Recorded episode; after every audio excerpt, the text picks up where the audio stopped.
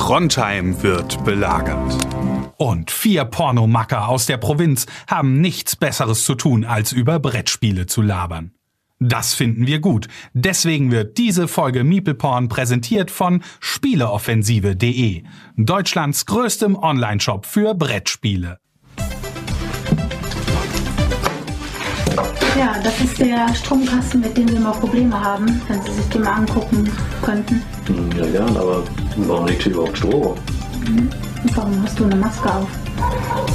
Hm. Dann blasen wir nur ein.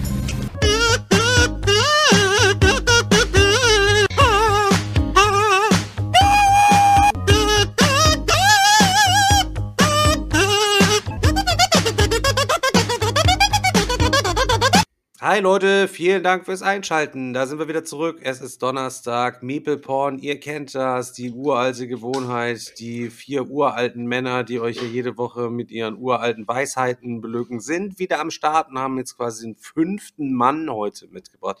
Ihr wisst, wie selten das ist, dass wir überhaupt mal einen Gast hier reinlassen. Das ist ja schon so ein bisschen weiß ich nicht. Also das normal, kennt ihr vielleicht aus dem Schulbus nochmal erstmal Hallo Seltschuk, Chris Daniel und Edwin, damit ihr den Namen schon mal gehört habt. Edwin hat heute die goldene Eintrittskarte Ist doch bekommen. nicht Edwin und die Chipmunks, oder? Edwin und die Chipmunks, Fast. genau. der hat die goldene Eintritts, das goldene So Meeple. Porn Das Ticket. goldene. Ticket, ja, genau. Ja, aber kennt ihr das aus dem Vierer? Weißt du, ihr sitzt in einem Vierer rein und dann kommt da jemand rein und der will sich hinsetzen und du siehst eigentlich sehr hilfsbedürftig und du müsstest jetzt eigentlich aufstehen, aber du bist halt eben so cool im Teenagerjahren, so eigentlich stehst du auf keinen Fall auf und dann stehst du dann trotzdem auf, um dem Edwin einfach so ein bisschen Platz zu machen heute hier. Und deswegen habe ich ihm heute hier auch mal für die Twitch-Zuschauer, die man live dabei sind, auch mal in unsere Erklärung, Mitte die keiner damit- verstanden hat gerade. damit er in unsere, damit er einfach so ein bisschen, ja, ein bisschen, bisschen umkuschelt wird heute mal von uns, damit er sich Okay, auch ein bisschen wohlfühlt. Wir wollen ihm heute nämlich eine schöne Wohlfühlatmosphäre schaffen, nachdem wir jetzt ja bisher erfolgreich geschafft haben, alle Gäste im Nachhinein waren die irgendwie ein bisschen angeekelt. Wollen wir das, Angeekelt. wollen wir, wollen wir das heute ähm, irgendwie einfach mal so ein bisschen, ein bisschen lockerer einfach gestalten. Wir haben uns einfach gedacht, die Folge so aus der Hüfte einfach mal ein Das soll bei uns schießen. heute werden, so wie so ein Kinoabend, weil wir haben gesagt, wir haben jetzt uns so den Mund fusselig geredet nach gefühlt 200 Folgen. Heute laden wir uns mal einen Gast rein, der alleine redet und wir hören nur zu. Und vor allem muss man eins sagen, Edwin hat sich extra die Haare abrasiert, damit er uns nicht schlecht dastehen lässt. Weil Genau. normalerweise Ich hat hatte lange Haare. Lange volle Haare. Schulter. Schulterlange Und auch Haare. noch schnell zumindest so ein bisschen Bart wachsen lassen, ne? Damit, Genau, ja. ja. Das passt ja Dass auf ich in die, ganz gut rein. ins Konzept reinpasse hier.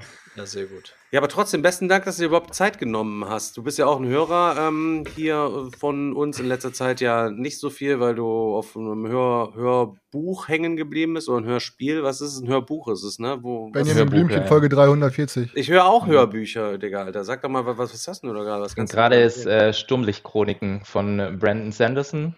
Kennt ihr die? Oh, sehr gut. Daniel kennst oder was? Ich kenn's, ich kenn's nicht. Ich kenn's, ja. Ja? Ich habe gerade angefangen und es sind irgendwie jetzt schon acht Bücher. Da, keine Ahnung. Also ich bin jetzt bei Buch drei, Buch zwei und es ist richtig cool.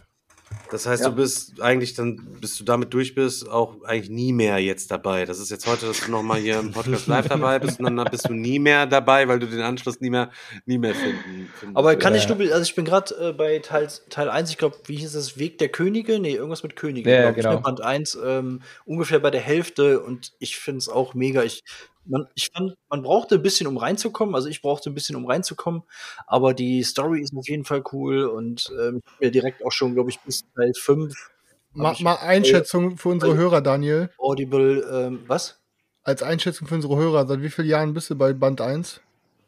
Äh, nee, keine Ahnung, noch nicht Er lange. ist ein bisschen schwer, rein, er ist ein bisschen schwer reingekommen, der Daniel. Das müsst ihr ihm, könnt ihr nicht übel nehmen. Das Ding liegt auf dem Scheißhaus und jedes Mal, wenn er kacken ist, halt, ihr müsst erstmal Nein. gucken, wo, wo war ich dran? Immer wieder eine Seite, er keine kacken Ahnung, Orientierung. Dann, ah, da geht's weiter, keine Ahnung. Daniel ist ein alter. Mann, der geht nur einmal pro Woche kacken.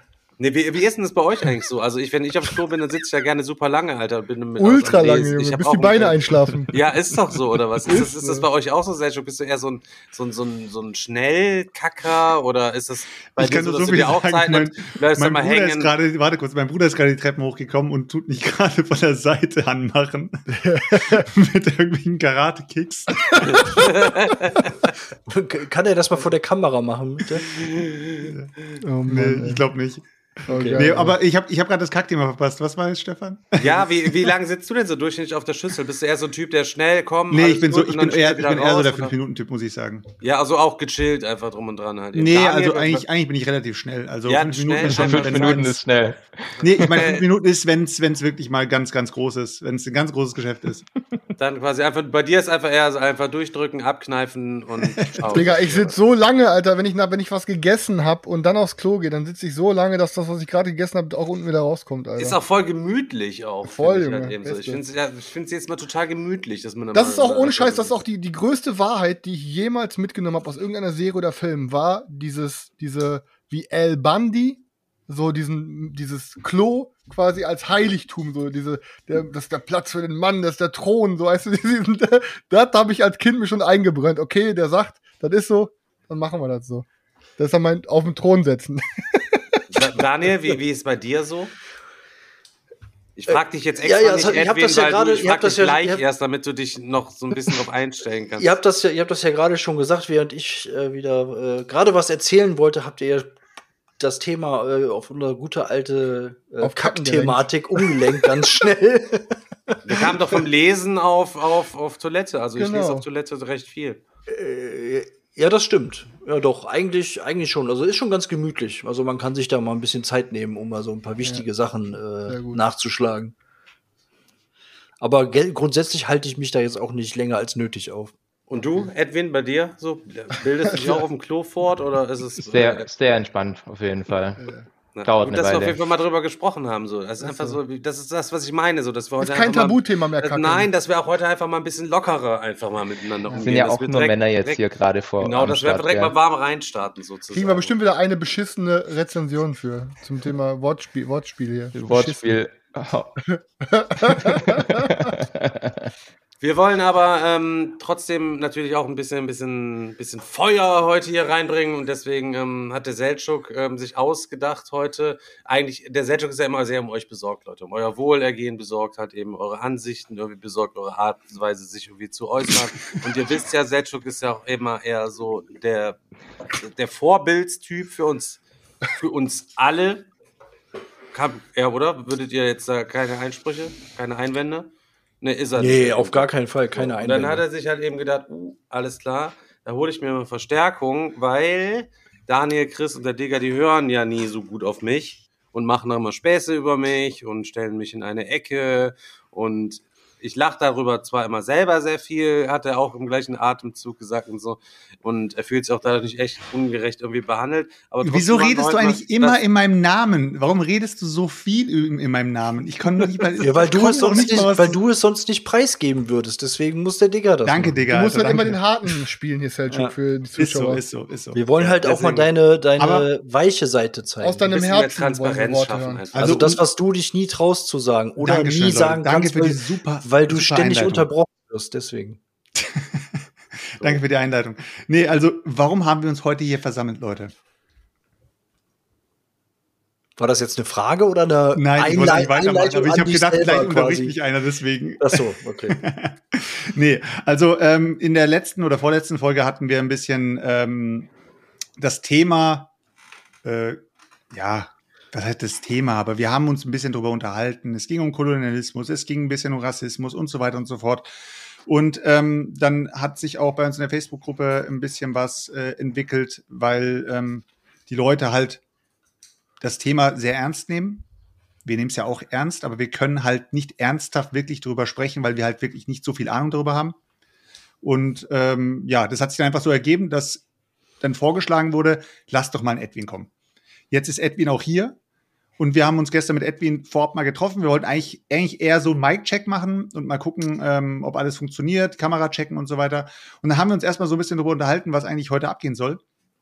Und sind auf den Punkt gekommen, den kann der Edwin dann gleich fortführen, ähm, dass wir das Ganze so ein bisschen anders aufbauen wollen und auch in eine Richtung bringen wollen, die vielleicht auch für die Leute, die jetzt sagen, oh, ganz ehrlich, ich weiß nicht, ey, mit dem Thema, das ist mir ein bisschen zu anstrengend, das ist mir auch vielleicht ein bisschen zu ernst oder vielleicht ein bisschen zu heftig. Ich kann damit nicht so umgehen, deswegen ähm, kann ich jetzt mal erstmal an, Ed, an Edwin übergeben, weil Edwin kann ja erstmal erzählen, was er überhaupt mitbringt, weil er ist ja auch heute extra gekommen deswegen und ähm, was er auch in seiner Vergangenheit gemacht hat und wie das Thema überhaupt bei ihm so angekommen ist, weil ähm, er hat darüber auch eine Masterarbeit geschrieben. Edwin, Genau. bitteschön. Ja, ich fange einfach mal an, genau. Ähm, also vorab, vielleicht ist ganz, also für mich ist es ganz wichtig zu sagen, ich bin kein Experte über Rassismus, ich bin auch kein Experte über Kolonialismus und Postkolonialismus. Das ist ein Thema, das ich in der Arbeit beschrieben habe. Aber ähm, genau, das ist so ein bisschen das Problem, wenn man in irgendeiner Doku vorkommt, dann wird man gleich so als äh, der große Experte dargestellt, der ich aber gar nicht bin. Was auch äh, wichtig ist zu sagen, also das hatten wir ja gestern auch schon besprochen, ist, dass ähm, das Thema Postkolonialismus nur ein Teil meiner ganzen Arbeit ist. Und das ist so ein bisschen, glaube ich, das, was der Selchuk gestern auch gemeint hat, dass man das heute ein bisschen herausstellen kann. Im Gegensatz zu vielen anderen Interviews, wo es sehr fokussiert auf äh, Postkolonialismus und Rassismus in Brettspielen geht, ähm, kann es heute ein bisschen weiter gefasst sein und auch m, vielleicht nochmal ganz andere Denkanstöße geben. Genau. Ähm, so insgesamt würde ich vielleicht ganz kurz so ab anreißen, was mein Thema äh, war oder ist. Und ähm, ihr könnt auch gerne schon zwischenrein Fragen stellen und danach ähm, können wir auch so ja in eine offene Runde gehen, einfach würde ich sagen, und auch äh, über bestimmte Spiele reden und und so weiter und so Bevor wir jetzt in das Thema von deiner Arbeit und so einsteigen, ähm, wie bist du denn überhaupt auf, also auf die Idee gekommen, da was zu schreiben? Was studierst du denn, dass du eine Ja. Master, also und weißt du so was, wie alt bist du, Digga? Gib mir erstmal so, so ein paar, Ja, okay. gib mal so ein paar Randdaten über dich. Randdaten. Also, ich bin 33, habe Erziehungswissenschaften studiert, bin auch fertig, Masterarbeit gut abgeschlossen, sehr gut abgeschlossen. Ähm, keine Ahnung, zwei Kids, zwei Söhne, äh, kommen ähm, au- aus der Nähe von Stuttgart. Ähm, Brettspiele, also spielen tue ich schon immer. Ganz früher Magic vor allem, so seit ich 14 bin. 12, 13, 14, so habe ich Magic angefangen. Und irgendwann habe ich ähm, äh, gedacht, ha, ich will eigentlich ein bisschen Geld sparen, fangen wir doch mal mit Brettspielen an. Falsch gedacht.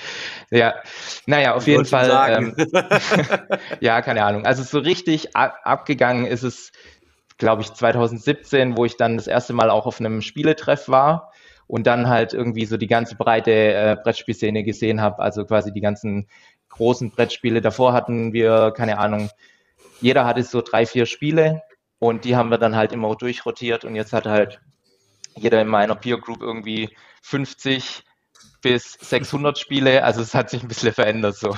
Und jetzt, und jetzt sitzt er hier und verlost ganz dekadenten Tsukuyumi All-In-Brettspielen, mal eben So, Pre-Stream. so kann es gehen. So kann sich das so entwickeln. kann muss gehen. So Leute gehen. Und wie bist, Genau. du dann, äh, wie bist du dann auf die Idee, also auf das Thema gekommen? Das, also irgendwie, irgendwann gibt es ja so einen Anstoß, ja geil, das könnte ich irgendwie machen. Oder Ja. Also kam mir war Impuls schon ganz von dir selber, sorry, ganz kurz, kam der Impuls von eher von dir selber raus? Oder weil man ja auch immer so schon mal irgendwie bei Facebook irgendwelche Diskussionen oder so mitbekommen hat, dass du da heraus so einen Startimpuls gekriegt hast. Oh, das wäre Ja. eine Idee, das zu machen. Also, ich würde sagen, sowohl als auch. Ähm, zum einen war mir klar, ich will über Brettspiele sp- äh, schreiben. Mein Professor hat übel abgekotzt, der wollte gar nicht. es ist erstmal so im Raum gestanden, Brettspiele. Ja. Und dann äh, habe ich erstmal ein Studienprojekt davor gestellt. Und da habe ich mir das Kulturgutspiel angeguckt. Die Diskussion, die Narrative, die auch in den Medien quasi vorhanden sind über das Kulturgutspiel. Das, genau, da steige ich nachher nochmal ein. Und äh, es hat sich dann halt so entwickelt, dass ich das Brettspiel aus verschiedenen Perspektiven ähm, betrachtet habe und eben auch kritisch betrachtet habe. Und da ist eben diese postkoloniale Perspektive draufgekommen. Also das hat sich, hat sich einfach so fließend entwickelt. Also und zum einen wurde ich auch noch mal ein bisschen bekräftigt, dass ich weiß nicht, wie, wie, ähm, ob ihr das, also ich glaube, jeder von euch hat es mitgekriegt, damals mit Tassini, dass da ja so ein mega Shitstorm äh, geschehen ist, vor ist ja auch schon wieder zwei Jahre her oder so. Und äh, deswegen bin ich eigentlich auch quasi hier an diesem Punkt, weil zu dem Zeitpunkt hat ein äh, gewisser Frank Zirpins, der auch ähm, ähm, also der viele Interviews in der Brettspielszene macht, hat einen Audiobeitrag beim WDR gemacht äh, über diesen Fall Tassini, also was da so vorgefallen ist. Und ähm, das war ein drei, vier, fünf Minuten Beitrag und hat es auf der Brettspielwiese gepostet. Und ich habe darauf geantwortet, ah cool, Äh, das kann ich für meine Masterarbeit verwenden. Coole, cooles Ding, danke. So, was passiert? 10, 20 Kommentare danach. So ein Scheißthema. Sowas braucht man nicht. Vollkommen überflüssig, also richtig gehatet. So im Sinne von, hey, ähm, schon wieder jemand, der sich in eine Opferrolle bringt, äh, solche, solche, also ich habe echt gedacht, ich, ich fall vom Glauben ab. Weißt du, ich bin so in einer Brettspiel-Bubble gewesen, alle Friede, alles Friede, Freude, Eierkuchen und dann, und das ist halt auch ein bisschen vielleicht auch die Wiese, dann kam auf einmal Bam, Bam, Bam, richtige auch Beleidigungen. Und da habe ich gedacht, okay, das hat mich nochmal ein bisschen bestärkt, in die Richtung zu gehen, hey, ich will eigentlich den Diskurs mitgestalten und will eben auch über Kolonialismus und Rassismus in Brettspielen schreiben. Genau. Also erzähl mal, es gab, also du hattest was darüber äh, geschrieben und es gab dann darüber einen Shitstorm in der Brettspielwiese und da wurdest du dann angefeindet, weil du über das Thema was geschrieben hast, oder was? Es gab diesen Audiopodcast, wie gesagt, von diesem Frank Zirpins. Da kam das ganz kurz vor über Fra äh, Tassini. Ja. Und ich habe lediglich gesagt, hey, cool, danke für den Beitrag. Ich schreibe eine Masterarbeit über so ein Thema, das kann ich verwenden. Das war alles. Nee, ich habe ja. da irgendwie gar keinen Inhalt gesagt, sondern einfach nur, ich mache eine Masterarbeit über das Thema äh, Kolonialismus in Brettspielen. So. Ja. Und dann kam dieser Shitstorm, dieser Hate. Keine Ahnung, also das Shitstorm ist auch übertrieben, aber es waren schon so 10, 20 Kommentare, keine Ahnung. Also auf jeden Fall nicht nur einer, sagen wir es mal so. Okay, krass. Und das ist darauf, besorgniserregend. Denn wenn da 20 sowas schreiben, sitzen ja wieder die meisten, wenn man es erkennt, die liken und kommentieren ja gar nicht, die lesen ja immer nur still mit. Ja, ja. Das heißt, mir ganz viele, die dann auch so denken und halt nur nichts schreiben, ne? Ja, da wurden auch Leute gebannt auf, durch meinen Beitrag. Also ich habe wirklich nur geschrieben, hey, ich danke dafür. Naja, auf jeden Fall ist dieser Frank Zirpins dann quasi auf mich aufmerksam geworden durch diesen etwas erweiterten Beitrag und hat gemeint, hey, okay, cool, du machst eine Arbeit darüber, lass uns doch mal ein Interview zusammen machen. Also ich interview dich. Und dadurch kam nochmal ein Audiobeitrag zu, zustande. Das hat dann irgendwie diese, diese, äh, diese Reporter oder Journalisten vom, vom Hessischen Rundfunk, die dann auch letztendlich diese Doku gemacht haben, äh, haben das gehört und haben gemeint, hey, in der Richtung brauchen wir auch nochmal was. Deswegen bin ich in die Doku gekommen und so weiter. Das ist so ein Rattenschwanz. Irgendjemand hat mich irgendwo gehört und deswegen bin ich überall eingeladen worden, weil, und das ist halt, glaube ich, ein ganz großes Thema, was auch so überspannend ist. Ähm, Brettspiele werden vor allem in der Wissenschaft überhaupt nicht ernst genommen. Das wird nicht betrachtet, wird überhaupt nicht analysiert, ähm, hat überhaupt keinen Platz. Und deswegen bin ich als, also ich habe eine Masterarbeit darüber geschrieben und auf einmal bin ich ein Experte darüber und das ist auch schon ein bisschen bezeichnend für die. Siehst du aber, wie schnell, wie schnell das gehen kann dann, ne? Dass man absolut, Experte absolut. Ist. Da weißt du mal, da weißt du mal, was für was für, also wie, wie die Brettspielszene gestrickt ist, weißt du, also die, die haben gar nicht so eine Außenwirkung, also weder in der Wissenschaft noch in den Medien, also das war ja ein ganz großes Ding, diese Doku. Ähm, es ist ja, es ist ja heutzutage immer noch, wenn du jetzt, also wenn mal in den größeren Medien oder so mal ein Bericht über Brettspiele kommt, dann ja. sind es ja wirklich meistens eher die Sachen, die so wirklich im Mainstream unterwegs sind. Es gab vereinzelt mal, fand ich in letzter Zeit auch mal immer wieder so Beiträge, wo das auch mal so ein bisschen mehr in die, in die Tiefe geht, aber für jemanden von außen sieht das immer nur so aus, als, als gibt's vielleicht, vielleicht reicht's noch bis Flügelschlag oder so. Ja. Ähm, aber äh, darüber hinaus geht das ja eigentlich kaum. Da bist du ja wirklich schon fast in, in sehr nischig unterwegs. Ja, ja, kleine Anekdote dazu. 2000, wann war das? 19 Spielemesse. Da gab es diesen äh, Vorabend da am Mittwochabend und da gab, waren auch ein paar ähm, Kamerateams.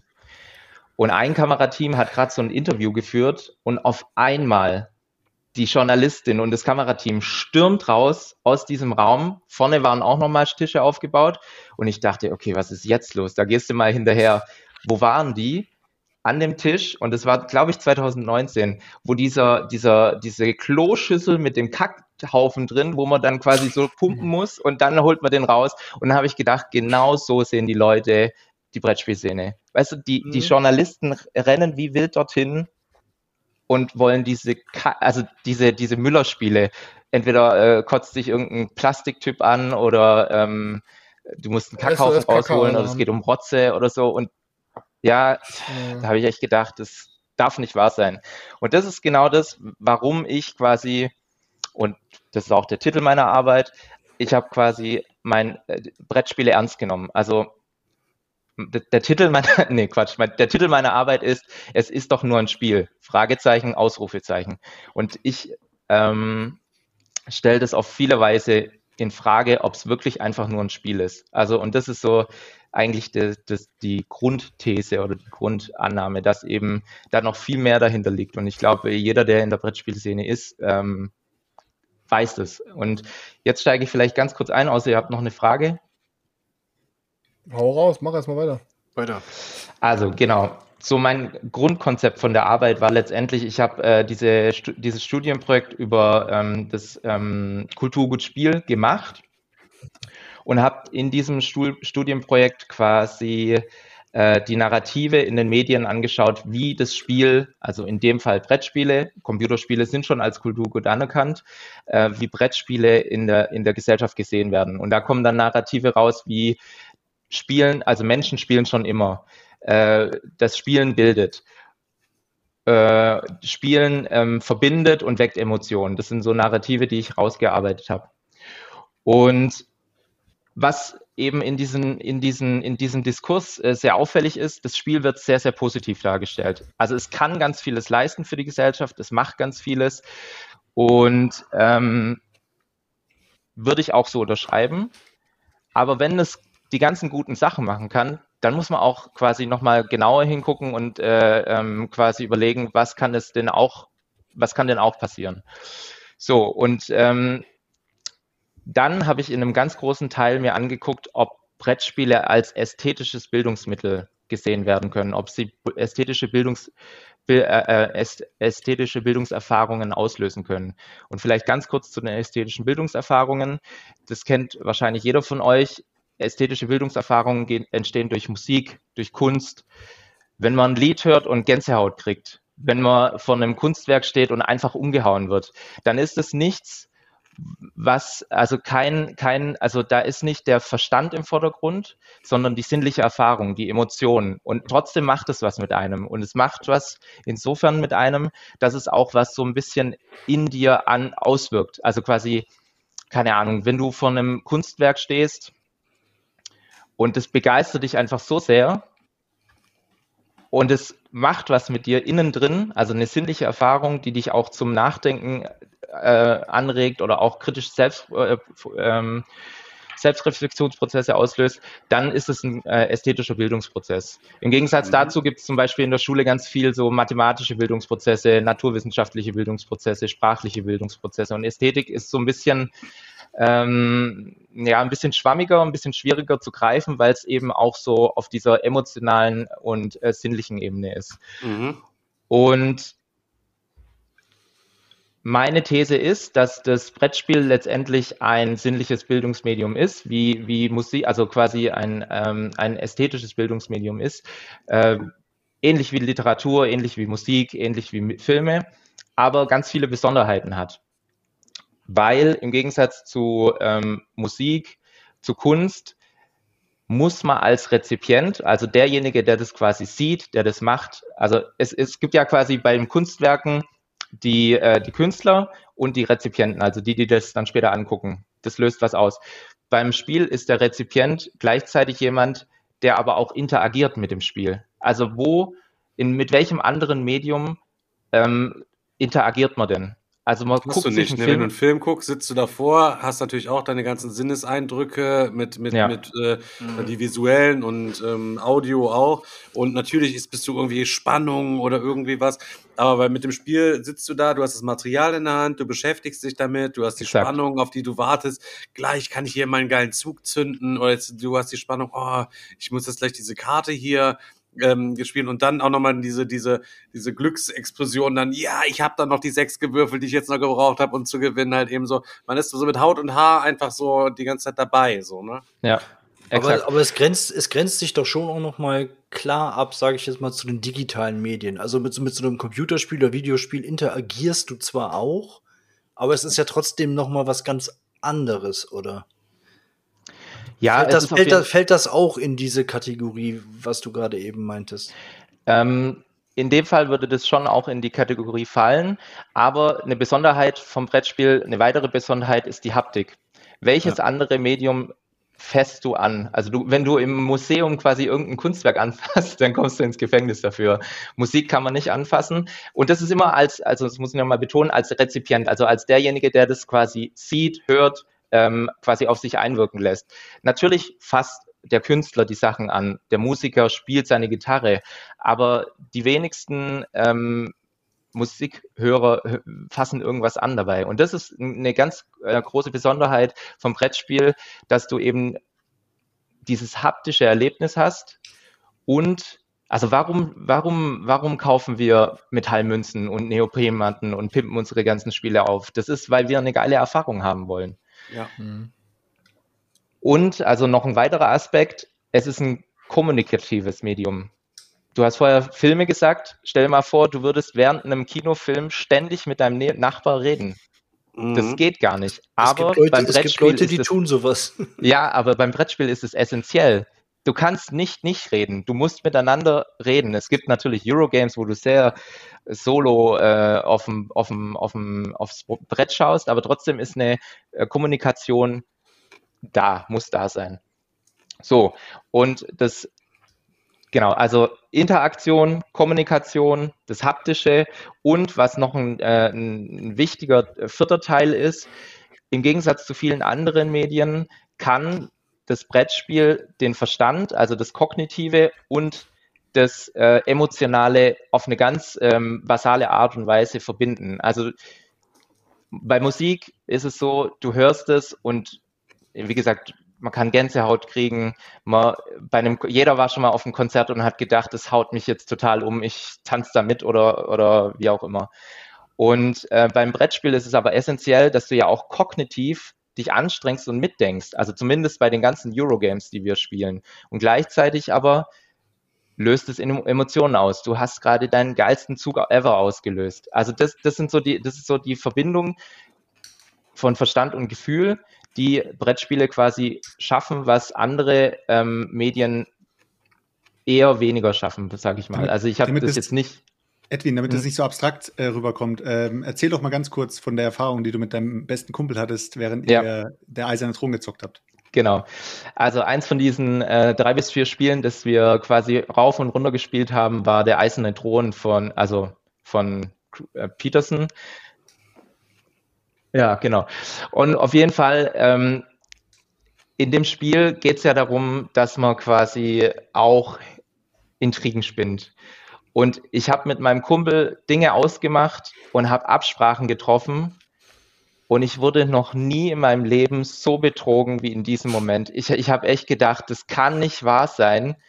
Der hat mir ins Gesicht gelogen. Der hat mich so richtig von hinten erdolcht und hat quasi, also ich, ich weiß, ich, das, das war, ist bestimmt zehn Jahre her, aber ich weiß dieses Gefühl noch wie heute. Und genau das ist eine ästhetische Erfahrung, dass du ein Gefühl, das du vor zehn Jahren hast, noch wie heute zurückholen kannst und äh, quasi auch dir überlegst, okay, das hat mein Bild von diesem Menschen und es hat auch das Bild von mir selber, hat es verändert. Ich habe dem vertraut und habe gedacht, irgendwie, also das hat mein Weltbild verändert im Endeffekt. Kenne ich aber auch. Ich, ich kenne auch noch jeden, den ich bei Spartakus beleidigt habe. Ich wollte es, ich, ich wollte es gerade sagen, mir ist diese eine Spartakus-Partie im Gedächtnis geblieben, wo ich meilenweit vorne war. Ich glaube, es war auch eine Sechser-Runde, Siebener. Mit, mit wie vielen Leuten kann man das spielen? Und plötzlich hast du den kompletten Tisch gegen dich. Irgendwie wirst nur noch niedergemacht, bis du irgendwann letzter bist und äh, äh, völlig vernichtet am Boden liegst irgendwie. Ich hatte, aber war, letzte Woche hatte ich noch eine ästhetische Erfahrung. Aber es war trotzdem geil. Das als wir Eclipse gezockt haben und ich da gewonnen hatte und in der Mitte noch die Raumstation weggemacht hatte und ja. Daniel noch weggemacht hatte. Er hatte dann so eine negative ästhetische Erfahrung, weil ich dann genau mit dem Würfelwurf sein letztes Schiff so zerstört hatte und dann noch mit mega Würfelglück in der Mitte und was das Ding für ein, hab, so. ein unverdienter aber, Lackwurf. Ey, krank, Mann, aber das ist das. Also das, solche Emotionen habe ich auch nicht, wenn ich Musik höre. Solche Emotionen ja. habe ich auch nicht, wenn ich einen Film gucke. Und solche Emotionen ja, habe ich auch nicht, wenn ich Computerspiel spiele. Überhaupt nicht. Ne? Krank. So, und jetzt kommt der Punkt. Jetzt kommt der wichtige Punkt. Spiele können de kritische Denkprozesse auslösen und Selbstreflexionsprozesse auslösen. Also genau das, dass man über sich selber nachdenkt, über die Welt nachdenkt und eben auch über seine Mitmenschen nachdenkt. Aber wenn sie das können, können sie das genauso gut verhindern. Und da kommt eben Postkolonialismus und ähm, die postkolonialistische Brille auf Brettspiele mit Kolonialismus als Thema ähm, ins Spiel. Weil, also ich weiß nicht, ähm, kennt, also in meiner Arbeit habe ich kurz angerissen, im Dritten Reich wurden genauso Brettspiele als Propagandamittel ähm, genutzt. Ähm, und die können quasi, und das ist genau das Gegenteil. Also es wird quasi ähm, Denkmuster werden verfestigt, gewisse, ähm, ja, also genau, Denkmuster werden verfestigt durch gewisse Ideologien kannst du natürlich auch dann halt eben den Leuten dadurch mitgeben oder Ideologien kann man sich auch einhören. fördern einfach dann, ne? Exakt, exakt. Und jetzt kommt der Teil des Postkolonialismus und äh, der ähm, genau des Postkolonialismus, wo ich mir letztendlich Brettspiele angeguckt habe, weil also so grundsätzlich, jetzt muss ich schon, verhaspel ich mich vielleicht. Naja, also Postkolonialismus ist letztendlich eine Theorie, die guckt sich die Gesellschaft heutzutage an und betrachtet diese dahingehend ähm, und untersucht, welche Strukturen, die im Kolonialismus entstanden sind, also historisch gewachsene Denkmodelle, nennt man das auch, bis heute sich fortführen im Kolonialismus mussten die äh, weißen christlichen Menschen aus Europa rechtfertigen, warum sie Menschen aus Afrika versklaven, verkaufen und verschippern. Und ähm, wenn man jetzt das, den, diesen christlichen Gedanken hat, von Nächstenliebe und so weiter, dann ist es erstmal ein bisschen schwierig. Was macht man? Man und das hat der Selchuk gestern ganz gut gesagt. Letztendlich ist es nichts anderes als Brainwash. Man etabliert Narrative über das Fremde, über die anderen. Man kennt es aus allen möglichen äh, AfD-Interviews oder so. Die Fremden, die sind und das ist jetzt nicht meine Meinung, das will ich ganz arg betonen und ich sage das jetzt sehr polemisch. Männlich, die sind alle aggressiv. aggressiv, so, ne? wild, also so dieses Bild von, von den Menschen mhm. aus, aus, aus Afrika oder aus äh, Syrien, was dann oft gezeichnet wird. Ja, und es ist halt immer eine Ver Verallgemeinerung. Ne? Es sind relativ einfache, einfache Thesen, ähm, Urängste auch so ein bisschen, die dann da geschürt werden und irgendein Stempel, der dann immer direkt so einer ganzen Gruppe aufgedrückt wird. Ne?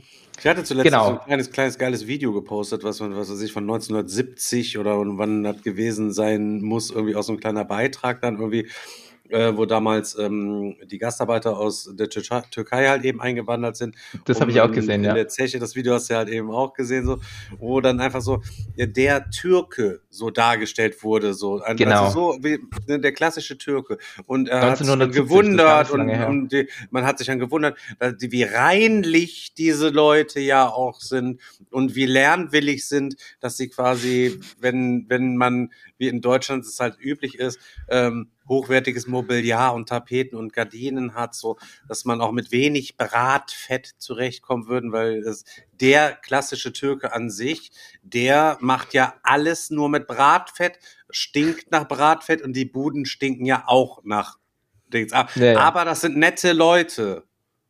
Sagt also das war der Beitrag von 1970 so. ja, und das Allergeilste war ja am Schluss, ähm, das ist auch für, de, für den Türken kein Problem, 1200 Euro Miete zu zahlen, ähm, obwohl ein Deutscher für die gleiche Wohnung 350 Euro zahlen würde. So. Das, ich auch, das fand ich auch richtig krass. Ja, und das Wo haben die das ganze Geld her? Seltschuk, Alter. Woher hatte dein Vater früher das ganze Geld? Ich dachte, die haben ja, die haben ja alles, die haben ja alles sozusagen drüben. Oh, die haben ja alles drüben sozusagen stehen und liegen lassen und sind dann ähm, auf ähm, All-In sozusagen hergekommen und haben ich habe letztens hab ich, ich habe ich habe letztens noch hier ähm, Achtung Zoll habe ich noch gesehen. Da ähm, habe ich hier äh, dein Vater und deine Mutter, die hatten noch Probleme, weil deine Mutter wieder mit so, mit so Goldreifen und alles behangen war, um das ganze Standard. Geld nach drüben wieder in die Türkei zurückzuführen an der Steuer vorbei. Ne?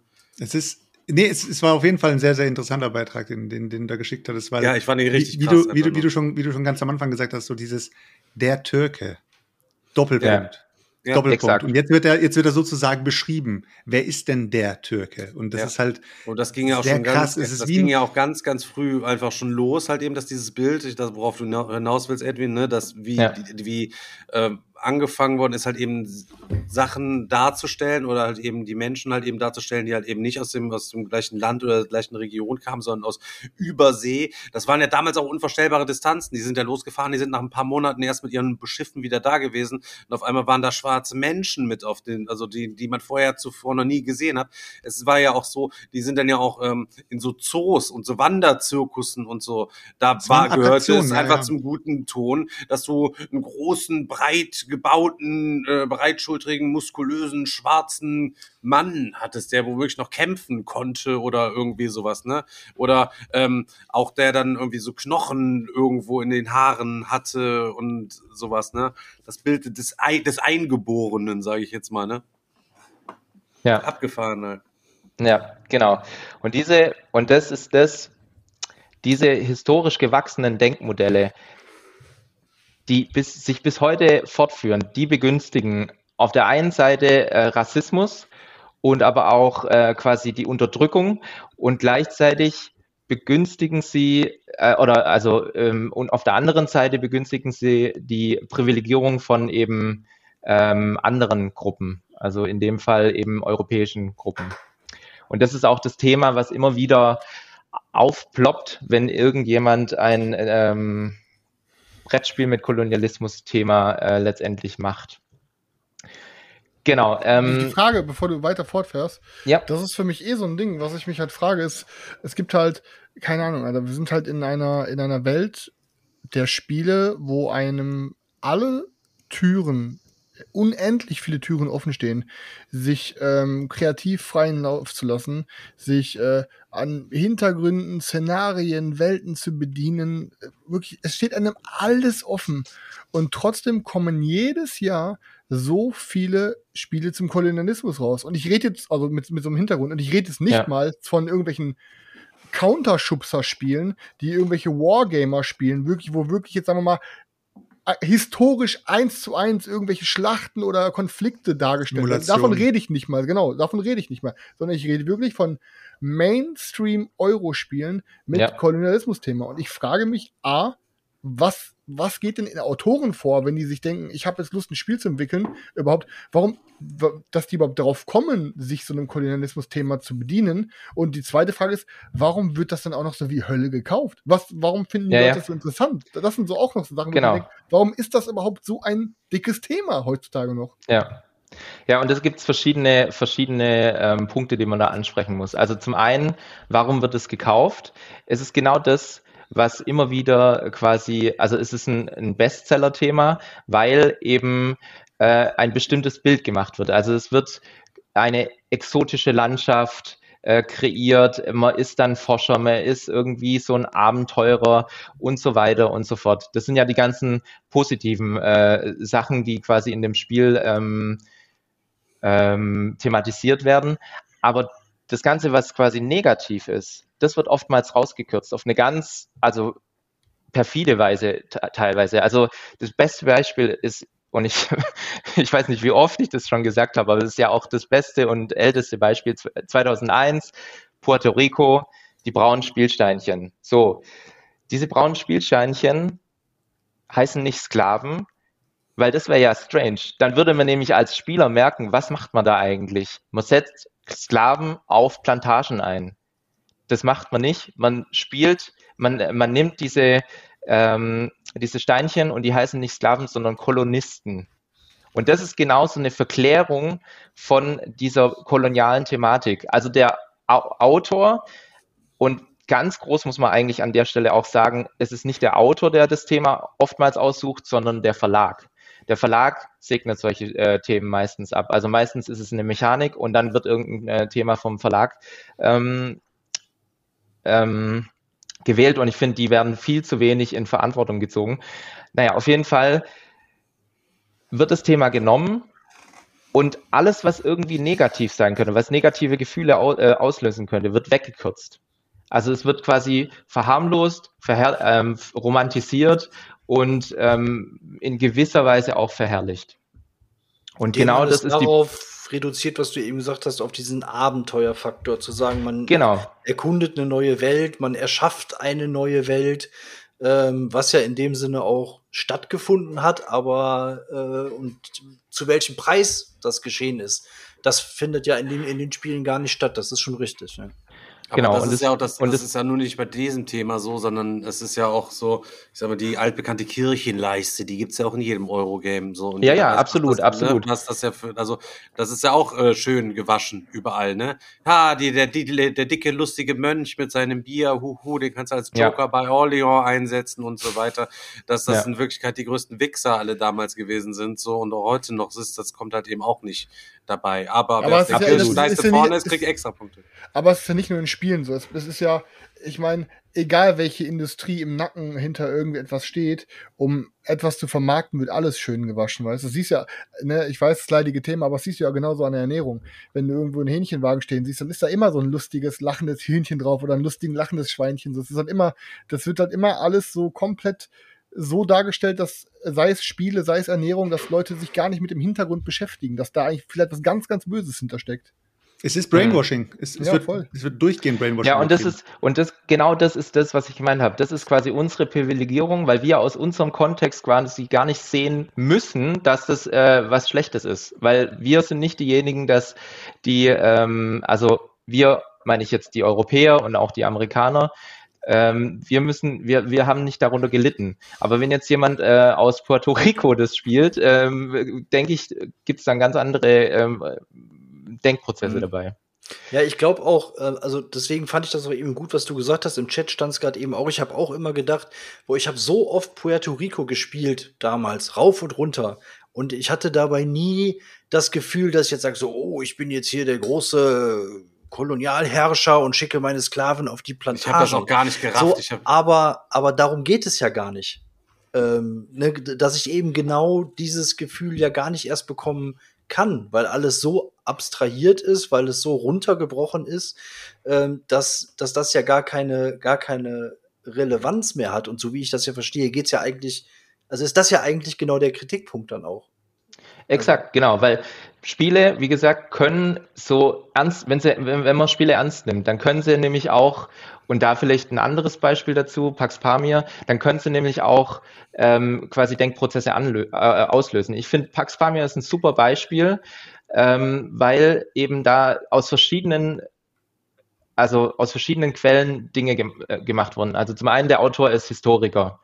Der hat sich ein Thema ausgesucht aus Leidenschaft. Das ist auch nochmal eine Sache. Oftmals werden die ganzen Euro-Themen, insbesondere Kolonialismus, einfach draufgeklatscht. Man könnte jedes x-beliebige Thema nehmen, was der Chris schon gesagt hat, und trotzdem, trotzdem muss man mal wieder Kolonialismus draufklatschen, weil eben das verkauft wird. Und das ist echt, das ist eine Problematik, ein Thema zu nehmen, ein ernstes Thema, ein schwieriges Thema zu nehmen, ohne sich darüber zu, Gedanken zu machen und ohne ähm, quasi einen Hintergrund dafür zu haben. In Maracaibo, relativ aktuelles Beispiel, ähm, gibt es auf der untersten äh, letzten Seite so eine, so eine, so eine, ähm, so eine Erklärung. Wir wissen, Kolonialismus ist ein schwieriges Thema, und jetzt kommt's. Aber wir stellen das als eine romantisierte, ähm, ähm, also es ist jetzt nicht wortwörtlich, aber wir, aber romantisiert, das ist wortwörtlich, als eine romantisierte, ähm, es ist eine romantisierte Darstellung von Kolonialismus. Und genau das das, ist eigentlich ist noch das Problem. schlimmer, Alter. Aber es macht ja Ja, eigentlich noch schlimmer, Alter. Vor allem auch die Positionierung dieser Erklärung. Ultra klein gedruckt auf der letzten Seite der Regel. Das liest kein Mensch mehr. Weißt du, also das ist genau das.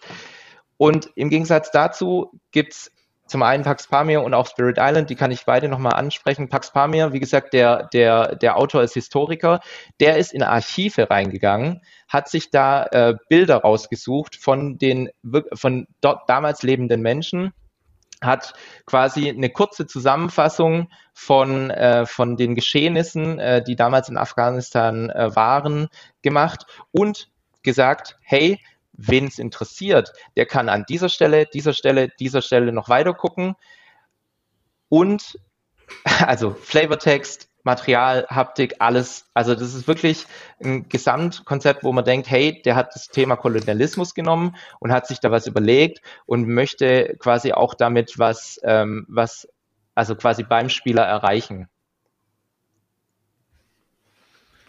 Korrekt. Und jetzt ist die Frage, warum werden diese The Themen immer noch gekauft? Das Ja. ist ja jetzt die große Frage, weil ich habe Puerto Rico in meinem Regal stehen. Ich möchte Puerto Rico auch wieder mal spielen, weil ich finde das Spiel halt gut. Darf Oder man das ich- dann jetzt noch spielen? Genau, das ist Frage. jetzt, das ist jetzt genau die Frage. Man hat das Spiel jetzt schon. Man muss es, äh, man muss es jetzt irgendwie für sich einordnen, weil man weiß ja, was das Thema ist. Man weiß das Thema auch einzuordnen. Ich denke, gerade aus dieser Sicht äh, heraus ist es möglich, solche Spiele immer noch zu spielen. Es kam auch, äh, ich nehme jetzt auch noch mal äh, den, den Chat mit rein. Es kam auch im Chat, ja, da müssen wir jetzt eigentlich nur noch Space und Fantasy-Themen spielen, nur als Beispiel zwei, zwei Themen. Ähm, und wir dürfen solche Spiele nicht mehr spielen. Nein, so ist es ja nicht. Die Spiele existieren ja schon. Die Verlage haben ja schon ihren Umsatz damit gemacht. Es geht eigentlich um Zukunftsprojekte. Wenn wir die zukünftigen Spiele immer noch weiter unterstützen mit unserem Geld und denen immer wieder sagen, geile Mechanik, geiles Spiel, ah, das Thema ist ein bisschen daneben, aber das Spiel ist so geil.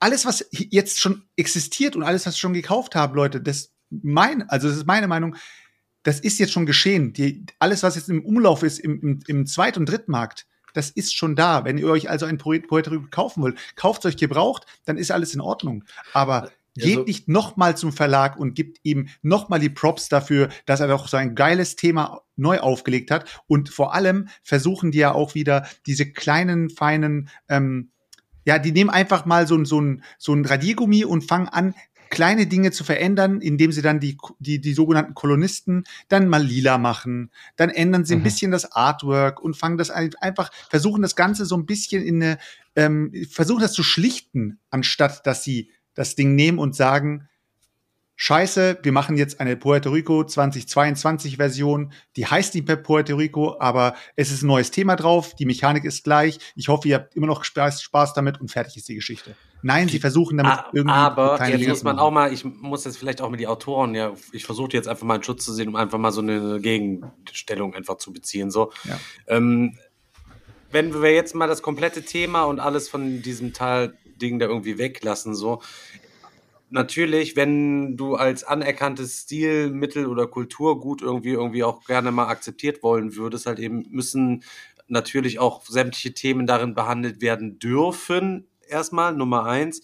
Und zum Zweiten ist es aber, wenn man alles weglässt und man guckt sich nur die Mechanik an, ist es im Grunde ja nichts außer Mathematik, ja, die- irgendwie über irgendwelche Formen da aneinander gefügt wird, so, wo du immer ein Thema drumherum bastelst, so. Und niemals kann eine Mechanik so ein, so, so ein krasses Thema wie, weiß ich nicht, selbst wenn ich jetzt mal Wein anbaue als Beispiel nehme von Viticulture und äh, Viticulture ist ein großartiges Spiel, was super auch das Thema des Weinanbaus rüberbringt, aber du kriegst doch nicht, nicht ansatzweise irgendwie dadurch was über Weinanbau beigebracht. Wie kann man denn dann erwarten, dass irgendwie ein Spiel es besser machen sollte? Dann muss man schon sagen, dann bitte gar kein Kolonialismus-Thema mehr, weil egal wie ihr es macht, ihr würdet es eh nicht korrekt darstellen können oder in dem Sinne darstellen können, dass die Leute erfassen, so krass, das ist so, so, ein, so ein heftiges Ding und so schlecht geht- ist es es den geht ja aber also- Sorry. Also vor, äh, dazu kann man ja sagen, jedes Spiel, jedes Buch, alles, jeder Film ist immer eine Redakt äh, Reduktion der Wirklichkeit. Also man kann in keinem Medium komplett Kolonialismus oder ähm, Weinbau abbilden. Das geht einfach nicht. Was aber schon geht, ist sich vorab zu überlegen, warum nehme ich ein bestimmtes Thema, was möchte ich beim Spieler auslösen und noch einen Schritt weiter, also quasi nicht nur den Gedanken, ich möchte Geld verdienen und es ist ein Thema, das gut ankommt, sondern ich möchte was beim Spieler auslösen. Und das wird in den allerwenigsten Spielen gemacht. Und bei, insbesondere bei Kolonialismus-Spielen ist es schlimm, finde ich. Und dann, ich sage nicht, dass die Themen nicht mehr verwendet werden sollen, aber wenn sie bitteschön verwendet werden, dann soll sich derjenige auch überlegen, warum mache ich das eigentlich? Und nicht sagen, hey, Und das ist jetzt beispielsweise Alexander Pfister. Es ist doch ähm, es quasi, er sagt sinnbildlich, es ist doch nur ein Spiel. Mombasa, das ist alles andere ist fiktional, nur der Ort Mombasa, der ist real. Kann man denn nicht mal mehr ein fiktionales Wirtschaftsspiel äh, im, auf dem afrikanischen Kontinent machen? Seine Worte. Und dann sa sage ich, nee, sorry, sorry, wenn du genau, also der, der kürzt quasi alles raus und das kann er aus seiner europäischen Privilegierung, ganz einfach. Das sagt er, ich bin, ich bin der Autor, ich mache das, ich habe da, ähm, wie auch immer, ähm, Künstlerfreiheit, Narrenfreiheit und gleichzeitig, ähm, also das ist quasi seine Rechtfertigung, wenn Kritik kommt. Und das finde ich sehr schwierig. Ander, und da nehme ich nochmal äh, das andere Beispiel, Spirit Island der schreibt in seinen Regeln, und das Regelheft ist auch nochmal was Besonderes von dem, von dem Brettspiel, der schreibt in seinen Regeln, ich habe einige Brettspiele mit dem Thema Kolonialismus gespielt und immer wieder ähm, äh, darüber nachgedacht und auch manchmal diskutiert mit meinen Mitspielern. Alles, was ich geerntet habe, waren nur Lachen. So. Und dann hat er sich überlegt, hey, ich will ein Spiel machen, der den Spieß umdreht, der Kolonialismus nochmal auf eine andere Art und Weise ähm, bearbeitet und ähm, hat Spirit Island gemacht. Und das ist auch ein sehr erfolgreiches Spiel. Und klar kann man da auch sagen, hey, diese Dahan, diese Eingeborenen, die sind auch nur äh, Objekte, die von den Spielern ähm, hin, also die haben auch letztendlich werden nicht als Subjekt gesehen, die irgendwie äh, ähm, eigenständig agieren, sondern es sind auch wieder nur Objekte. Es ist nicht anders als bei Puerto Rico. Der Spieler versetzt die Einheimischen ähm, in Spirit Island. Aber er hat quasi ganz viele Dinge umgekehrt und aber auch sich überlegt und auch gesagt, hey, vielleicht schafft mein Spiel Diskussionen anzuregen. Und das hat er auch so in der Regel formuliert. Und das machen die allerwenigsten Spiele. Ja, das, hat, das hat es, glaube ich, ja. auch. Und vor allen Dingen gerade dieser Punkt, dieses Thema mal umzudrehen. Alleine diese Tatsache hat schon äh, für Aufsehen gesorgt und zwingt einen natürlich auch dazu, drüber nachzudenken. Ich finde es generell auch schwierig zu sagen, okay, was, was macht man jetzt? Darf man das Thema jetzt gar nicht mehr behandeln? Oder was sind die Bedingungen oder die Regeln, wenn man, wenn man das halt ähm, als, als Thema nimmt? Das, ich finde es ich find's halt schon ein bisschen, bisschen schwierig. Ich habe halt jetzt, ich habe beim, beim letzten Mal auch drüber geredet, Brasil Imperial ähm, mir geholt und auch ein paar Mal gespielt und äh, wusste auch, damals, als ich es mir geholt habe, dass es auch da schon eine Diskussion gab ähm, zu diesem Spiel, was, was dieses Thema angeht.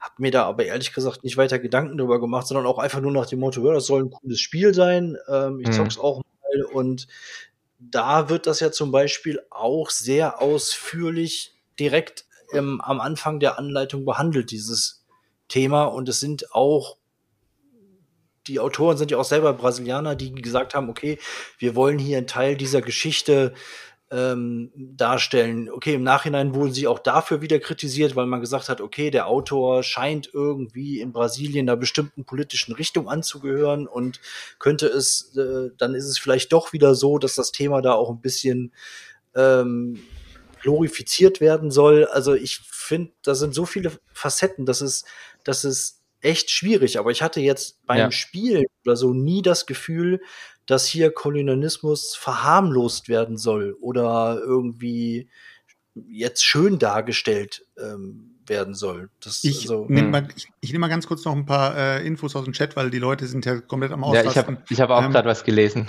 ähm, unter, anderem, unter anderem ähm, wurde This War of Mine als positives, als positives, Absolut, aber auch ja. sehr, sehr ähm, emotionales Beispiel auch genannt, weil die Leute, die das gespielt haben, ich habe es zum Beispiel nicht gespielt, aber ich glaube, manche unter euch haben schon gespielt. Es ist ein sehr, sehr mitreißendes Spiel, wo es um Krieg geht und äh, um Überleben geht und es werden in diesem Spiel immer wieder Leute zu Tode kommen auf verschiedenste Art und Weise, wie man halt als Kriegsüberlebender sich versucht, durch diesen, durch diesen Trümmerhaufen sozusagen ähm, ja im Überlebensmodus zu bleiben. Das ist zum Beispiel ein, ein positives Beispiel, dass man sagt, ey Leute, guck mal, es ist nicht Risikowürfel, ähm, Kampfwürfel gegen, äh, äh, gegen Verteidigerwürfel und das war's dann, sondern die Leute bleiben dann auch liegen und äh, ja, da sind dann auch eben du musst aber andere den, den Unterschied machen, sorry, ich unterbreche sehr schon, ja. muss da den Unterschied machen, äh, das Ding ist ja ein großer Mix-up. Du hast zwar ein bisschen Board, ein bisschen Karten, aber eigentlich ist es halt eben Buch, Literatur. Da hat sich jemand hingesetzt, der hat die ganze Story-Begegnung geschrieben. Das, äh, da ist ja ganz viel Dramaturgie drin und Genau. viel Zeug und so. Bei einem Euro-Game wie bei Puerto Rico so, ja, da schiebst du halt dann Cubes auf, auf die Felder irgendwie und das waren auch für mich, ich habe es auch für mich, waren das auch nie irgendwie, äh, wa- wa- waren das irgendwie Sklaven, sondern das waren, weil ich leg da einfach Cubes drauf. So, und jetzt, und Ja, jetzt kommt nee, Ja, aber genau das ist ja das. Problem, dass es für dich Ja, nicht ja, Sklaven ich, war. ja, das, Das das, ist dass, dass, das, dass das einfach schon so ja eben. verschleiert worden ist. So. Ja, aber Steff- was wäre wär, was wär denn da die bessere Lösung bei Puerto Rico gewesen? Wenn man dann jetzt einfach schwarze äh, Männchen genommen hätte, damit die Leute sich bewusst gewesen wären, halt eben, dass das wirklich Sklaven gewesen wären? Oder wie hätte man das, so ein Puerto Rico denn korrekt aufziehen können? Mit so. einem ganz anderen Thema. Nee, du kannst doch ja, du kannst dann, doch nicht dann ganz anderes Thema, dann aber ist das du Thema kannst, weggelassen. Du kannst ja aber nicht mal warte mal ganz kurz, du anderes kannst Thema doch, machen. Stefan, aber du sagst ja regelrecht, mach einfach das Ding realistischer und er, erziele trotzdem Siegpunkte. Also es geht dir, es geht dir Ästhetische, in dem Sinne nicht. also zum einen, zum einen, ästhetische Erfahrungen müssen ja nicht nur positiv sein, die können auch negativ sein. Du kannst dich auch schlecht fühlen durch eine ästhetische Erfahrung.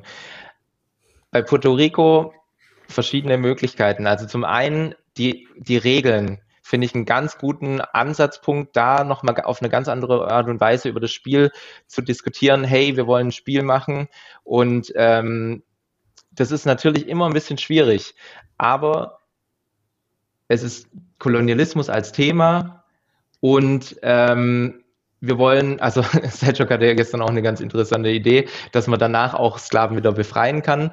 Also so, so in die Richtung denken. Aber es gibt äh, also die Regeln als, äh, äh, als, als Basis da auch erklären und auch so ein bisschen ähm, erklären, was will man denn mit dem Spiel äh, erwirken. Und wenn man dann merkt, eigentlich erwirke ich, dass ich als äh, den Spielern, äh, dass ich die Spieler in die, in die Rolle des Kolonialherrn drücke und es macht mir eigentlich ein schlechtes Gefühl, dann kommt man vielleicht auch an den Punkt zu sagen, hey, eigentlich ist es doch voll das doofe Thema. Dann kommt man vielleicht auch an den Punkt zu sagen, hey, ich nehme ein anderes Thema. Aber das ist ja dann, das, das ist es, dann das, es fängt ja gar nicht. Warum? Genau. Warum nehme ich Also dieses Thema? Und wenn ich merke, dass das Thema einfach nur negative äh, Vibes rüberbringt, dann sollte man einfach sagen, scheiße, ich glaube, das Thema ist nicht gut. genau. Ja, aber und guck das, mal, ich, ich finde, sorry, ganz kurz noch, aber weil Ja. wegen This War of Mine, das fand ich war eigentlich ein gutes Beispiel, was Themen angeht. Ähm, da, da hast du eine breite Palette, wie ein Thema behandelt werden kann. Du hast This, of, This War of Mine, was wirklich ähm, hart ist, was die, was die Probleme darlegt, was, was alles Negative, was auch mit diesem ganzen Thema Zweiter Weltkrieg zu tun hat. Du hast aber genauso Spiele, die das Thema Zweiter Weltkrieg komplett reduzieren auf Mechaniken, auf bestimmte Ausschnitte, wo alles andere ausgeblendet wird, wo das Thema Holocaust ausgeblendet wird, wo die Millionen, Mhm. Millionen Kriegstoten ausgeblendet werden, wo man dann halt nur seine Armeen hin und her schiebt oder wo man vielleicht irgendein Land erobert oder so. Also da hast du, hast du ja auch eine Palette von, okay, ich pick mir, pick mir nur ein Teil raus und es ist ein Spiel, was Spaß macht, oder ich stelle es mit seinem kompletten Breite dar und stelle es als das dar, was es ist, nämlich negativ. Ja. ja, also bei This War of Mine ist es ja so, die beantworten eigentlich schon in diesem Trailer die Frage, warum haben sie das Spiel gemacht? Sie wollen das Gefühl vermitteln, wie es ist, als Zivilist im Krieg zu sein. Und das ist eben eine Scheißerfahrung. Und genau Ja. das vermittelt es. Also genau das ist es. Und ähm, das ist ja auch irgendwie ein Interesse, also wie, also das ist ja voll die coole Herangehensweise zu sagen, ich möchte mal im Gegensatz zu diesen Gewaltverherrlichen, zu den Ballern, äh, Baller, also Ballerbrettspiele gibt's nicht, aber ähm, schon so äh, Kriegssimulationen, will ich den Gegenteil, das Gegen oder Gegenteil kann man vielleicht sagen. Ich will zeigen, wie ist es eigentlich im Krieg für die ganzen Leute wie du und ich sozusagen, weil wir sind keine Soldaten, wir spielen, wir sind keine Helden, wir sind dann diejenigen, die wie bei This War of Mine um äh, nach Essen suchen müssen oder so. Und das ist ja das, sie beantworten die Frage und sie, sie fangen mit einer, äh, mit einer, ähm, mit, mit dieser Frage oder mit dieser, mit dieser, mit diesem Wunsch an, ich möchte was beim Spieler erreichen. Und das tun die allerwenigsten, Spie also quasi ähm, Autoren und Verlage, insbesondere bei den Themen. Und äh, Edwin, du hast ja gestern, gestern auch noch äh, ein gutes Beispiel gebracht, um es mal ganz krass zu sagen. Warum, Ja. warum entwickelt niemand ein Pick-up-and-Deliver-Spiel im Dritten Reich?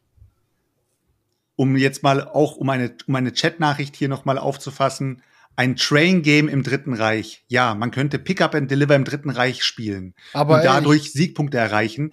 Das macht keiner, weil er genau weiß, was der krasse, was dieser, was, wie krass das ist. Und wir hier haben da direkte Berührung dazu.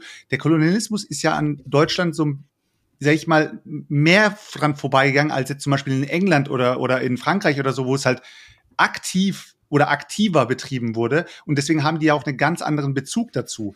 aber also das Selçuk- heißt, wir, wir sind sozusagen noch ein bisschen Wir haben aber auch in Südafrika Kolonien. Äh, Ja, ich ja, muss schon, dich unterbrechen, natürlich, Selchuk. Ich muss dich mal unterbrechen, weil genau das habe ich nämlich hier stehen, Alter. Race to Moskau. Das ist ein Deliver-Game. Du bist mit den Zügen im Dritten Reich und du jeder Spiel, du kannst es zu dritt spielen und jeder Spieler hat eine einen Batter oder eine Fraktion von der Wehrmacht und es geht quasi darum, wer kriegt seine Truppen und Panzer und äh, Fahrzeuge schneller nach äh, Moskau geschickt als der andere, um dann in als bester deutscher General zu sein. Also das gibt's wohl. Also ne. Ja, ich meinte eigentlich in, in, im anderen Sinne mit, äh, mit, äh, mit Konzentrationslager meinte ich eigentlich jetzt im ganz krassen Sinne. Ja, ja, okay, okay. Ja, aber ähm, ja, aber Edwin, aber es ist ja, es ist ja wirklich so. Warum? Weil es kam auch, es kam auch äh, immer wieder äh, die Sache äh, hier auf im Chat, warum es uns so komisch vorkommt, warum wir überhaupt darüber reden und weil Chris auch im letzten oder vorletzten Podcast, äh, Podcast gesagt hat, wir als Cis-Typen ähm, haben wir überhaupt die Alte, das Recht darüber zu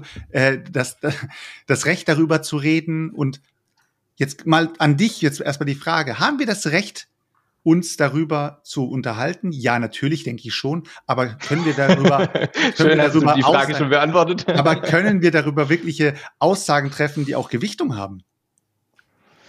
Naja, warum nicht? Also warum, warum, wenn ihr darauf eingeht und eben mehr sagt als, hey, das ist doch nur ein Spiel, lass mal da nicht so tief reingehen, dann ist es doch vollkommen okay, wenn ihr darüber redet. Klar gibt's nicht eine Expertise, die habe ich aber auch nicht. Also wer hat schon, äh, ich habe da teilweise Facebook-Kommentare gelesen, wo ich gedacht habe, okay, krass, ähm, die, die könnten da eine Abhandlung darüber schreiben, eine Masterarbeit, so wie ich, oder eine Doktorarbeit. Also ähm, die allerwenigsten haben so einen Rundumblick, was es bedeutet, äh, was Rassismus bedeutet, was Postkolonialismus und Kolonialismus bedeutet. Das haben die allerwenigsten. Und das hatten wir vielleicht auch als Thema. Wir haben gestern zusammen geredet, du und ich, äh, Selçuk. Viele, die auch äh, quasi Rassismus ausgesetzt sind, die müssen viel, viel lockerer umgehen im Alltag damit. Weil wenn man das jedes Mal super ernst nehmen würde, jede schräge Bemerkung, jeder schräger Blick äh, irgendwie auf den Markt oder so, dann würde man daran zugrunde gehen. Und das ist ja das, als, also wenn jemand, ähm, oftmals sind diejenigen, die ganz, ganz, ganz, ganz laut, ganz laut schreien, diejenigen, die eigentlich gar nicht dem Rassismus ausgeliefert sind sozusagen. Das ist der Grund, warum ich sehr oft äh, in diesen Themen ein bisschen aggressiv rüberkomme, weil ich es aus meiner Sicht nicht nachvollziehen kann, wenn zum Beispiel, jetzt nehme ich Chris dich als wieder als Beispiel, wenn sich Chris so extremst darüber aufregt und ich als, sage ich mal, betroffen, also ich sage jetzt nicht, dass ich megamäßig betroffen bin und me mein ganzes Leben rassistisch Du durchlebt hast schon mehr und so deutsche weiter. Kinder Aber- gehänselt, Digga, als, aber, als, ähm, das- als, das- ich türkische kann- Kinder auf deiner ich- Schule früher ähm, ich gemobbt worden sind. So trotzdem, ich trotzdem die Erfahrung gemacht habe und damit zu umgehen weiß inzwischen und trotzdem dann ähm, ein Chris um die Ecke kommt und sagt, ja, aber äh, Seljuk, so sagt man das vielleicht nicht und pass auf, wie du redest und bla und blub und dadurch kommen dann halt eben diese Emotionen auch zustande und dann kommt es halt so rüber, als würden wir einfach nur rum keine Ahnung, uns rumstreiten und hätten gar keine Ahnung davon. Aber da ging es ja, da ging es ja mehr drum, dass wir das Thema von Lookout besprochen hatten mit diesem, mit diesem Thema, was wir da ähm, aufgelegt haben mit Uwe Rosenbergs Spiel und den Flughunden und dass das halt nicht realistisch dargestellt wurde oder beziehungsweise viel zu wenig Bezug auf den Hintergrund, was das Ganze halt hat, genommen wurde und das Ganze sehr abstrahiert wurde, einfach nur, beziehungsweise nur auf diese Flughunde bezogen wurde und dann hieß es ja ein schönes Puzzlespiel oder whatever. Ich kann ja noch mal ganz kurz was dazu sagen, dann kann ich mir jetzt mal da auch mal ein bisschen äh, Bezug zu nehmen. Und zwar ist das Problem einfach, und man hat es ja auch gesehen an dem einen Kommentar, den wir mal bekommen haben, ähm, du kannst halt einfach, du hast einen guten Willen, dich thematisch mit etwas wie zum Beispiel Rassismus zu befassen. So. Und du kannst einfach super, super schnell irgendetwas Falsches sagen, was dann super viele Leute in den falschen Hals bekommen. Durch diese Absolut. ganze, die- durch diese ganze Vogue-Bubble, die ja per se erstmal nichts Negatives ist, sondern eigentlich was Gutes ist, dass es mehr Menschen Bewusstsein geschaffen wird dafür, was falsch und was nicht falsch ist, oder was gemacht werden sollte, was nicht gemacht werden sollte.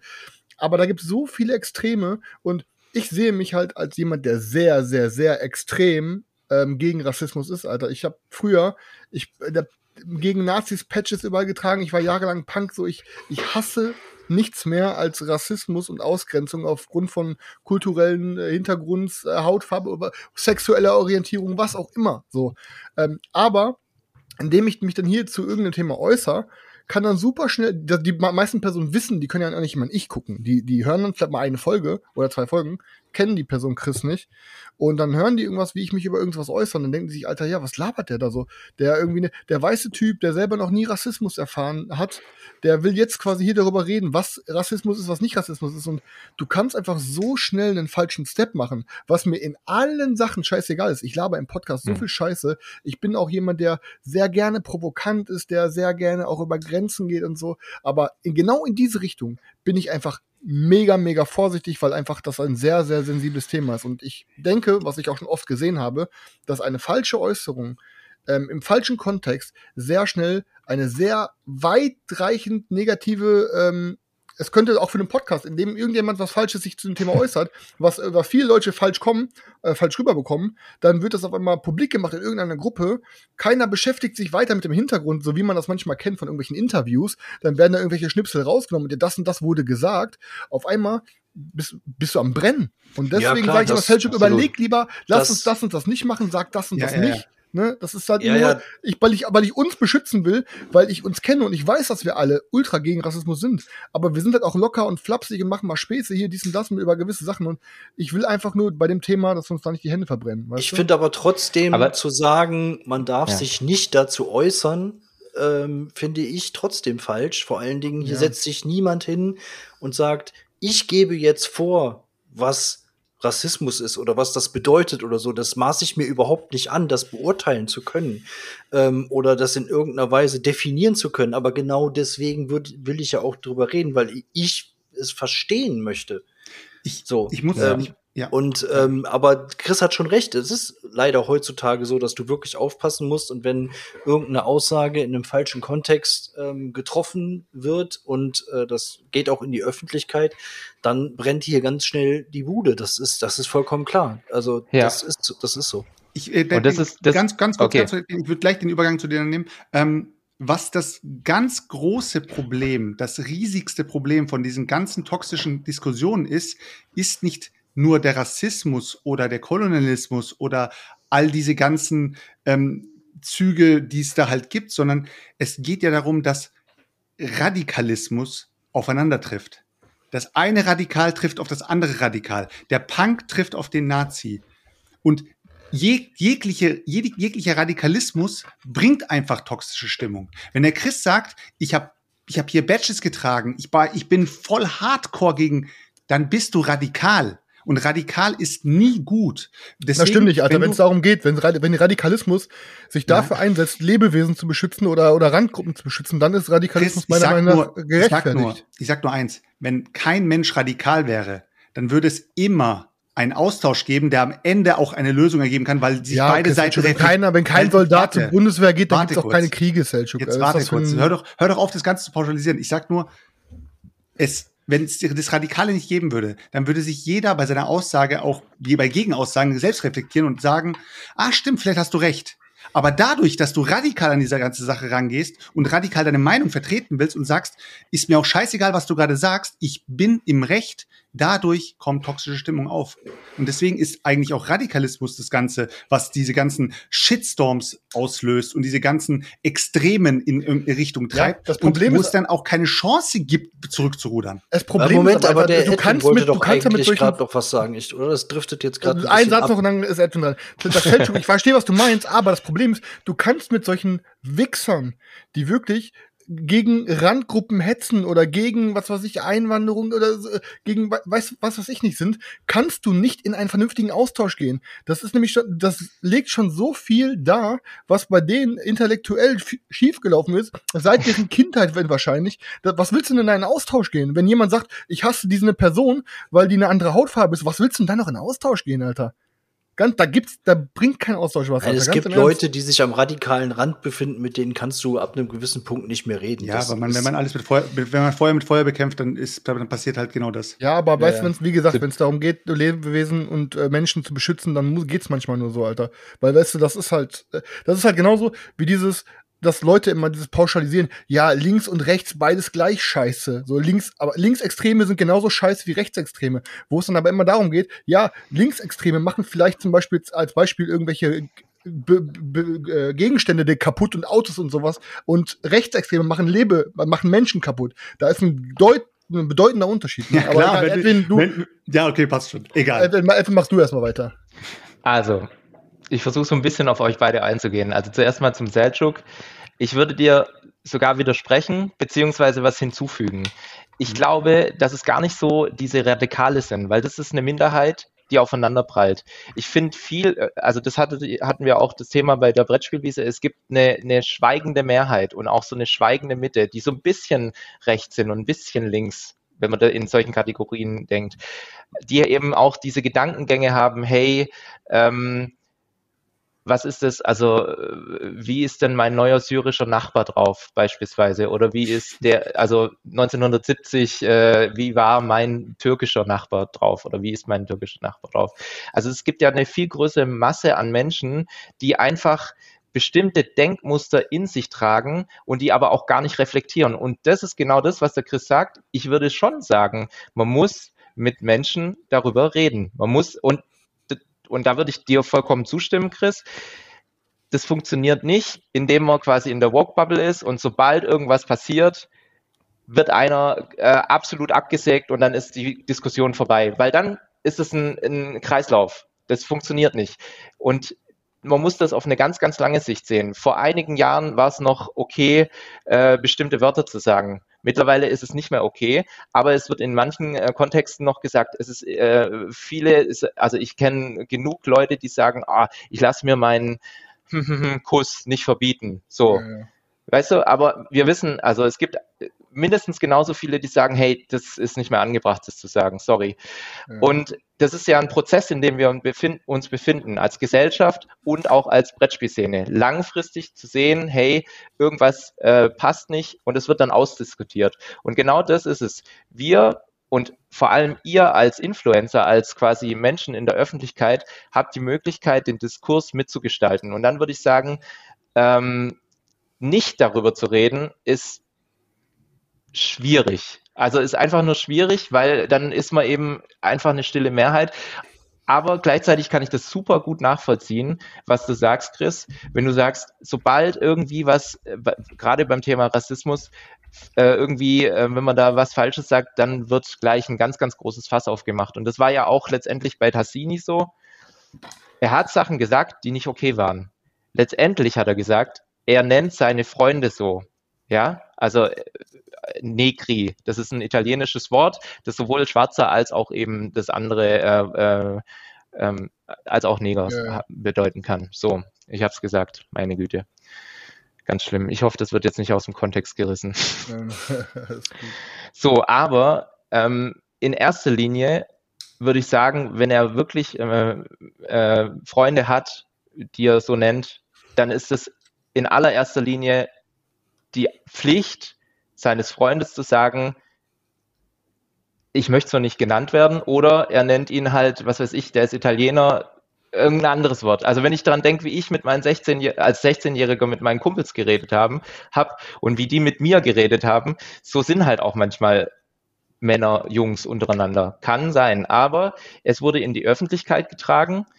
Es wurde auch aus dem Kontext gerissen. Die Nachricht wurde äh, quasi ähm, teilweise abgeschnitten. Also der Kontext wurde, ähm, ähm, ich würde jetzt nicht sagen verfälscht, aber verkürzt auf jeden Fall.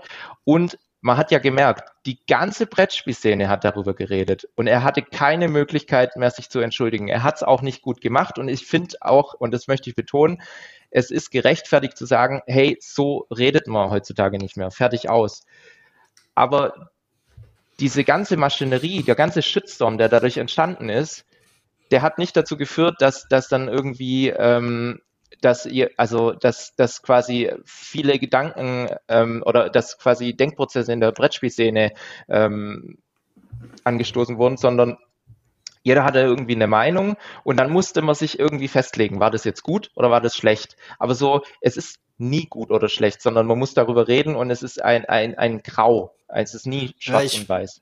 Ich finde, das hat, das hat ähm, sowas, sowas trägt ja auch gar nicht zu der, zu dieser Sache bei, eben was du halt sagst. Es geht ja letztendlich gar nicht, gar nicht um diese Extreme, ne, um diesen extremen rechten Rand oder sonst irgendwie sowas. Da ist ja dieses Gedankengut schon so weit, so weit fortgeschritten, dass da braucht man ja gar nicht mehr äh, drüber diskutieren, sondern es geht ja wirklich eher um dieses, um dieses Alltägliche, um das, um das, um das Versteckte, über das sich viele Leute gar keine, gar keine ähm, Gedanken halt machen und das auch ein bisschen an die Öffentlichkeit ähm, zu zerren und präsenter auch zu machen und eine Diskussion anzustoßen. Und äh, sowas, was, was da halt stattgefunden hat, hat ist, glaube ich, eher kontraproduktiv. Ähm, also dann auch jemanden da mit so einer verfälschten Aussage an den Pranger zu stellen, jetzt mal unabhängig davon, dass das Blö- Blödsinn war, was er gesagt hat, dass das nicht gut war, was er gesagt hat.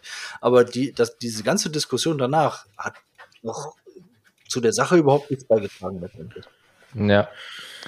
Und Ich wie- würd wie gern auf siehst ein- du- ganz, kurz, ganz kurz noch, wie siehst du Ja. ähm, solche totalen ähm, Distanzierungen, wie jetzt zum Beispiel Hans im Glück in dem ein oder anderen Spiel inzwischen macht, wie ne- als Beispiel jetzt nehmen wir Marco Polo mit seinen schwarzen Würfeln und nehmen wir, was finde ich sehr, sehr selten genannt wird und finde ich auch sehr krass ist, ähm, die Schienen bei Russian Railroads, die von schwarz, weiß, grau und äh, braun, glaube ich, in Gold und Silber und Bronzetönen geändert wurden.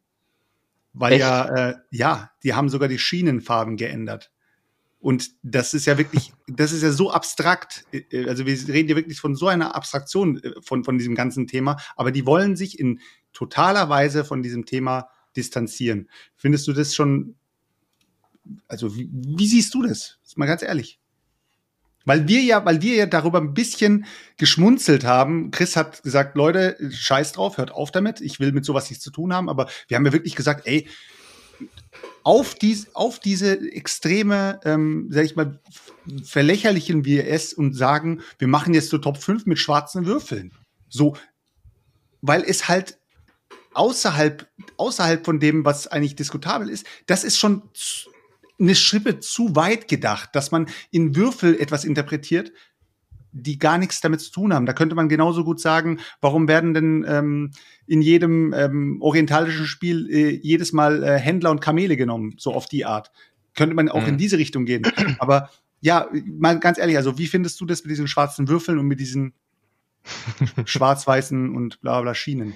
Jetzt rette mich mal, Edwin. Also- ich möchte die ganze Zeit meinen Five Top 5 mit Spiele mit schwarzen, Schwarzen Würfeln, Würfeln würde ich machen. gerne machen. Und das muss doch auch erlaubt sein. Es kann nicht Nein. sein, dass das nicht erlaubt ist. Einfach warum nicht?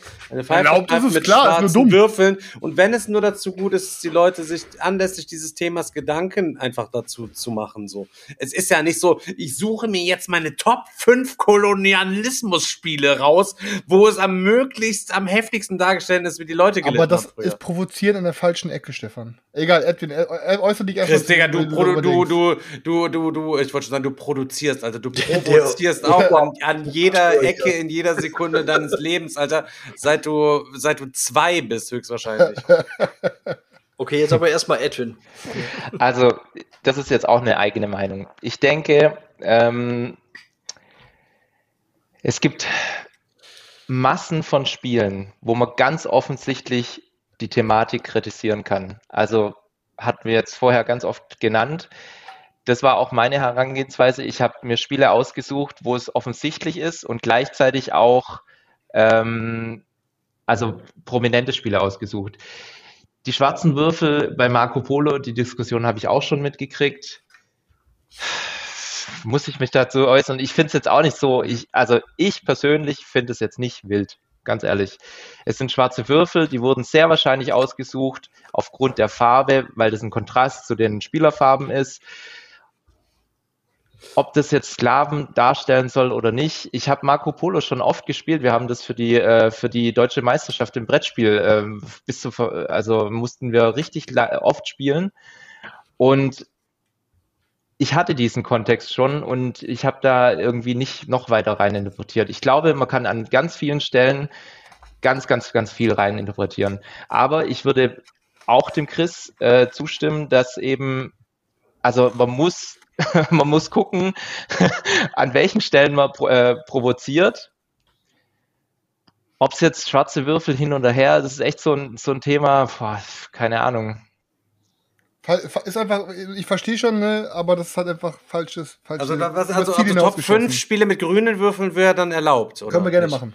Nee, du kannst, also, ich will dir nicht verbieten, dass du eine Top 5 mit schwarzen Würfeln machst. Will ich nicht verbieten. Habe ich dem Stefan auch erlaubt. Ich habe nur gesagt, dann bin ich in der Folge nicht dabei. Ich hab, du kannst aber warum denn? Du hast doch voll viele Spiele, wo schöne. Weil ich das Thema Du redest doch über deine, über, deine, über deine Spiele, Digga. Ja, ja Stefan, Stefan, es war ja, es war ja mit dem Thema verbunden. Es war ja genau. nicht so, dass du von heute auf morgen gesagt hast, lass mal schwarze Würfel ein Thema das machen. War genau in der es Woche. War genau in der Woche, genau. Ja, ja weil ich, ja, auch, weil ich das genau, weil ich das ja. auch nicht gesehen habe. Ich bin auch mit meinem ähm, Marco Polo, ich glaube, der war blau. Ich bin mit meinem komplett blau, blauhäutigen Marco Polo durch die Gegend gezogen und hab mit meinen blauhäutigen Würfeln habe ich da rumgewürfelt. Aber Stefan, und genau habe mir dann einfach schwarz, einfach stumpfe, da hat sich noch nie einer vorher gedacht, wahrscheinlich der Typ, der das Spiel entw selbst entworfen hat, hat sich da vorher noch nie selber Gedanken drüber gemacht, warum er schwarze Würfel einfach genommen hat. Aber pass auf, und das ist genau mein Übrigens Problem. auch Ich verstehe ich versteh deine so. Aussage, ja. ich verstehe deine Aussage, Stefan, aber genau das ist es nämlich. Dass, mhm. dass du kannst jetzt natürlich sagen, da hat sich noch nie einer Gedanken drüber gemacht. Das sagst du als weiße Person. Dann, ne, und dann, ich finde, dass das, genau, und das, ich beziehe mich jetzt auch dazu. Und ich oder du sind dann nicht in der, in, in der Position zu sagen, darüber hat sich noch nie jemand Gedanken gemacht. aber ganz kurz, warte, lass mich mal bitte ausreden. Aber wenn du wenn in der du, Position bist, dass du dich darüber aufregst, dass irgendein Autor schwarze Würfel hat, weil du eine andere Hautfarbe angehörst, da gibt's schwarze Stefan, Würfel im Spiel und du dann daraus ein Ding du machst. Du verstehst, glaube ich, gar nicht, worüber wir gerade reden, Stefan. Also ich, es geht einfach darum, dass du sagst, ja, da, damit meint aber niemand, äh, farbige Menschen mit schwarzen Würfeln und dass das einen Kontext dazu darstellt, dass die Farbe Schwarz immer als das Negativste genommen wird. So. Und ja, aber bei mir aber dann nicht, weil das bei euch so ist, Alter. Muss ich Sei doch nicht so anstrengend jetzt bitte, Alter. So. Und ganz im Ernst, das Ding ist halt einfach, wenn du sagst, ja, da hat sich noch nie jemand drüber Gedanken gemacht. So. Ja, das ist aber das Problem, dass das die Leute dann bitte selber bestimmen können, die das dann auch betrifft. Und du bist halt nicht diese du gehörst nicht zu dieser Gruppe an, die sich darüber dann quasi äußern, äh, äußern sollte, ob das jetzt rassistisch ist oder nicht. Ich denke auch nicht, dass es das ist. Wir haben gerade eben noch darüber gesprochen, dass jeder frei seine Meinung äußern darf. Und wenn ich denke, dass das einfach überzüchtet, hochgespielt, hochgepusht werden ist, weil es ganz viele weiße Wichser da draußen halt eben gibt, die sich auch gerne stark machen für irgendwelche Themen, die sie nichts angehen, äh, und dann das einfach irgendwas suchen und dann das irgendwie einfach nur was aufbauschen, einfach so. Weißt du, was ich meine? Das kann ich, das. Ich weiß ja auch, was du meinst, Stefan. Und du bist ja per se meinst du, die gehst du schon in die richtige Richtung. Aber es ging ja um das Hauptthema, dass du eine Top aus Provokation, weil du es überhaupt nicht fühlst, dieses Thema, und du siehst es überhaupt nicht so, wolltest du aus Provokation eine Top 5 schwarze Spiele mit schwarzen Würfeln Liste machen. Einfach nur um zu provozieren, weil du das nicht so siehst. Und ich habe gesagt, ey, pass auf, ich fühle das gar nicht, aber ich verbiete euch gar nichts. Ich habe nur gesagt, wenn ihr das macht, bin ich in der Folge nicht dabei. Ich möchte dann nichts damit zu tun haben. Das war meine einzige Aussage. Ja. Du Abschluss. kannst es immer noch gerne machen. Ich finde es halt nicht lustig. Abschluss. Du kannst es gerne machen, ich bin nicht dabei. Edwin, bitte. Abschluss. Nee, okay, nee, also ich, ich meine Abs Abschluss in, in dem Thema. Du wolltest gerade äh, auf was anderes also, eingehen. Genau. Ja, ja, und zwar schwarze Würfel jetzt. Ganz äh, genug schwarze Würfel. Okay. Ähm, ich gucke noch mal nach dem nach dem Kommentar. Egal. Der Kommentar kommt immer. Das finde ich noch mal einen ganz wichtigen Punkt. Der Kommentar, ich habe ihn vorher gelesen, da steht drin, ich will beim Spielen Spaß haben mehr nicht. Punkt. Sozusagen.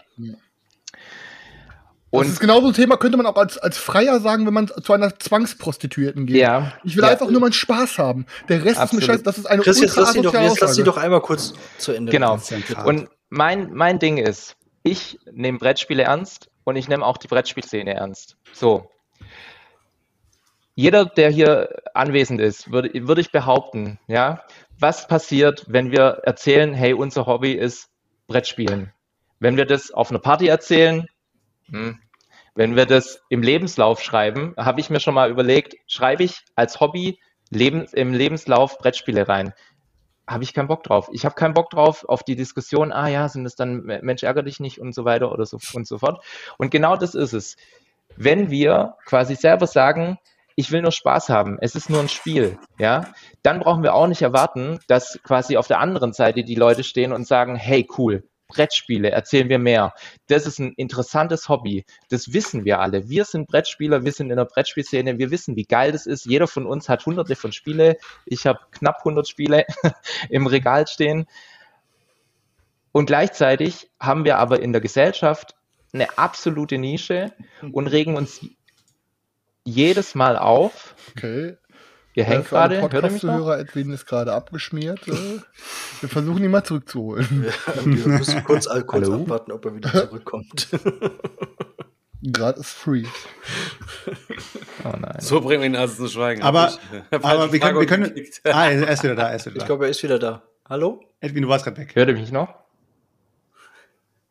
Edwin, bist Jetzt. du wieder da? Jetzt bin ich wieder okay. da. Jetzt. Okay, Okay. du warst abgebrochen bei, wir alle wissen, dass es ein cooles Hobby ist. Und dann Du warst hast 100 weg. Spiele. Krass, okay. Ja, das Ja, ist hier so ein Automatismus. 100 ist halt zu wenig, weißt du, du musst mehr nennen, ansonsten wirst du, Du hast nur automatisch, 100 Spiele. automatisch gekickt, weil du nur 100 Spiele hast. Das, Ach so, ach so, ja. ja da, da ist schon der Stream quasi abgekackt, deswegen. Ja, ja, okay. genau. Nee, aber genau das ist es ja. Also wir sind zum einen, äh, und das ist, um den Bogen zurückzuschlagen zum Anfang, Kulturgut Spiel. Das Spiel, Brettspiele wollen als Kulturgut anerkannt äh, werden, wollen ernst genommen werden. Und gleichzeitig sagen wir bei ernsten Themen, ich will nur Spaß haben, ich will nur spielen, ähm, ich will quasi ähm, äh, den Alltag ausblenden. So. Aber wir wollen ernst genommen werden. Wir wollen auch auf, auf einer Party erzählen können, hey, wir spielen Brettspiele und dann quasi erwarten, dass die Menschen äh, das cool finden. Aber in den allermeisten Fällen tun sie das nicht. Ich weiß nicht, Stefan, wie oft hast du erzählt, dass du Brettspiel-Influencer bist? Und wie reagieren die Leute da drauf? Das, also so als Also Frage. Im Regelfall sind Leute natürlich immer, immer erstmal sehr interessiert. Aber ich komme halt eben nicht drüber weg. So, Spartacus ist mein Lieblingsspiel. Ich bin der Herr der Sklaven. Ich habe einen ganzen Hort davon, von Sklaven. Die schicke ich in die Arena und feier das wie Sau, wie die sich alle gegenseitig dann da wegmetzeln. So, das ist halt eben mein Lieblingsspiel. Und das macht mir halt eben Spaß. Natürlich ist es auch mit einem, mit einem miesen Thema verbunden, wenn man sich dessen dann irgendwie dann auch bewusst ist. So, aber ähm, bin ich jetzt ein egoistischer Wichser, weil ich sag halt eben so, ey, ich werde jedes Mal weiter, das wird da mein Ludus, ich werde mir da die Sklaven schachern und hökern wie Sau, damit die mir noch mehr äh, Einkommen bringen, damit ich meine Gladiatoren noch besser heilen kann und hol mir die dicke Laila noch und Stefan, die hübsche Stefan, Stefan, die Frage war, würdest du in deinem Lavu-Profil nennen, dass du Brettspieler bist? Oder dass du der Herr der Sklaven bist. Ja, Brettspiele kann man doch reinschreiben, finde ich schon. Ja, klar kann man Brettspiele reinschreiben, finde ich auch. Warum nicht? Okay, also man muss ja auch, also ich finde, das kann man schon durchaus reinschreiben. Auch kann man in den Lebenslauf, finde ich, kann man das reinschreiben, Gesellschaftsspiele. Weil das ist, sagt ja auch einiges aus über das, dass du ein Typ bist, halt eben, der sozial gut, äh, gut klarkommt, ein Typ ist, der seinen, seinen Kopf halt eben frisch hält, der sich seine Zeit halt eben nicht Tra- und so. Und Ja. beim Ja, Familienduell fragen du- wir 100 Leute.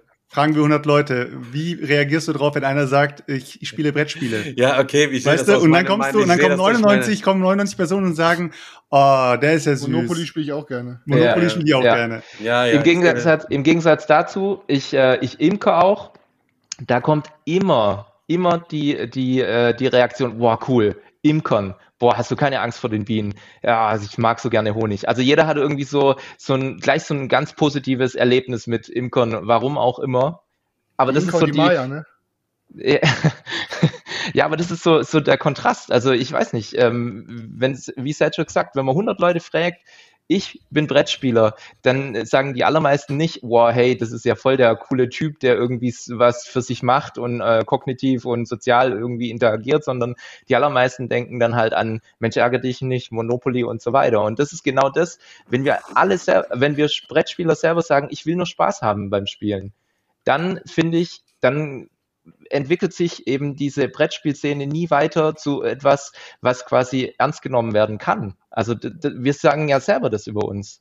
Und das ist so ein bisschen, Ja, weil da doch schon auch was Wahres dran ist. Oder nicht? absolut, absolut. Aber das ist nicht nur, das ist nicht alles. Nein, na, nein, Aber ist nein, es nicht trotzdem auch immer noch ein Spiel? Wir spielen Spiele. Ich meine, es, es, es beinhaltet ja auch der, der, der, der, der, der Name halt eben so. Und wenn beim Spielen muss ja auch jetzt nicht zwingend äh, immer äh, auch dabei irgendwie was gebildet werden oder, oder, oder ein Bildungsauftrag mit im Raum stehen oder so. Weißt Da, komm, da kommen wir doch zu dem Thema, was, was wir gestern auch angerissen haben, Edwin. Spielen, auf Spielen basiert ja sehr, sehr, sehr, sehr viel, was wir auch in der, im ganz normalen Alltag auch erleben.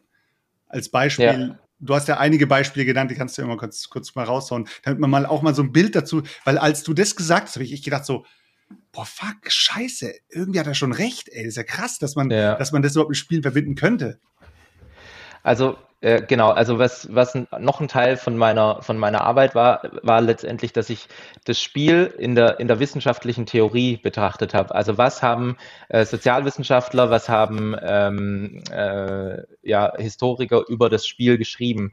Und es gibt einen ganz ähm, bekannten Wissenschaftler, der über das Spiel geschrieben hat, das ist der Johann Hunzinger. Der hat die, ähm, ähm, also geht von der Grundthese aus, dass die Kultur, wie wir sie kennen, aus dem Spiel entstanden ist. Also alles, äh, was quasi wir jetzt als Kultur kannten, kennen, war als am Anfang eine spielerische Tätigkeit. Beispielsweise ähm, Politik. Also so das, diese Auseinandersetzung in der Diskussion ähm, ist ein spielerischer Akt. Also man, man wechselt sich ab, es gibt gewisse Regeln, ähm, also und es geht quasi um, um einen gewissen, um, ähm, also es ist quasi ein, ein abgegrenztes Spielfeld auch. Ein anderes Beispiel ähm, wäre, also ein ganz klares Beispiel ist jede Sportart. Das ist ganz klar ein Spiel, also ein Wettkampfspiel, aber auch äh, beispielsweise ähm, Gesetze, also Jura. Quasi der, der Anwalt, der in den, in den, ähm, in den Kontext von einem, von einem, von einem, äh, wie nennt man das, Gerichtssaal geht und dann quasi gegen seinen Kontrahenten antritt und durch Diskutieren hin und her ähm, quasi ähm, für sich die, die Entscheidung bringt oder ge- für den, also verliert und gegen den, äh, für den anderen die Entscheidung bringt. Debattierwettbewerb ist es nicht. Ja, und, und, und, äh, aber also quasi im, im Grunde ist alles, was wir, ähm, und das ist die Theorie von Hunzinger, alles, was wir so als Kultur heutzutage kennen, war im Grunde ganz am Anfang auf einer ganz äh, simplen Ebene ein Spiel. Also da hat sich jemand ausprobiert. Da hat quasi was ausprobiert, irgend, irgendwas Neues ist entstanden und das hat sich immer so weiterentwickelt. Und so letztendlich, ähm, genau, ist die Kultur, wie wir sie heute ähm, kennen, entstanden. Und alles So basiert und alles basiert auf Regelwerken.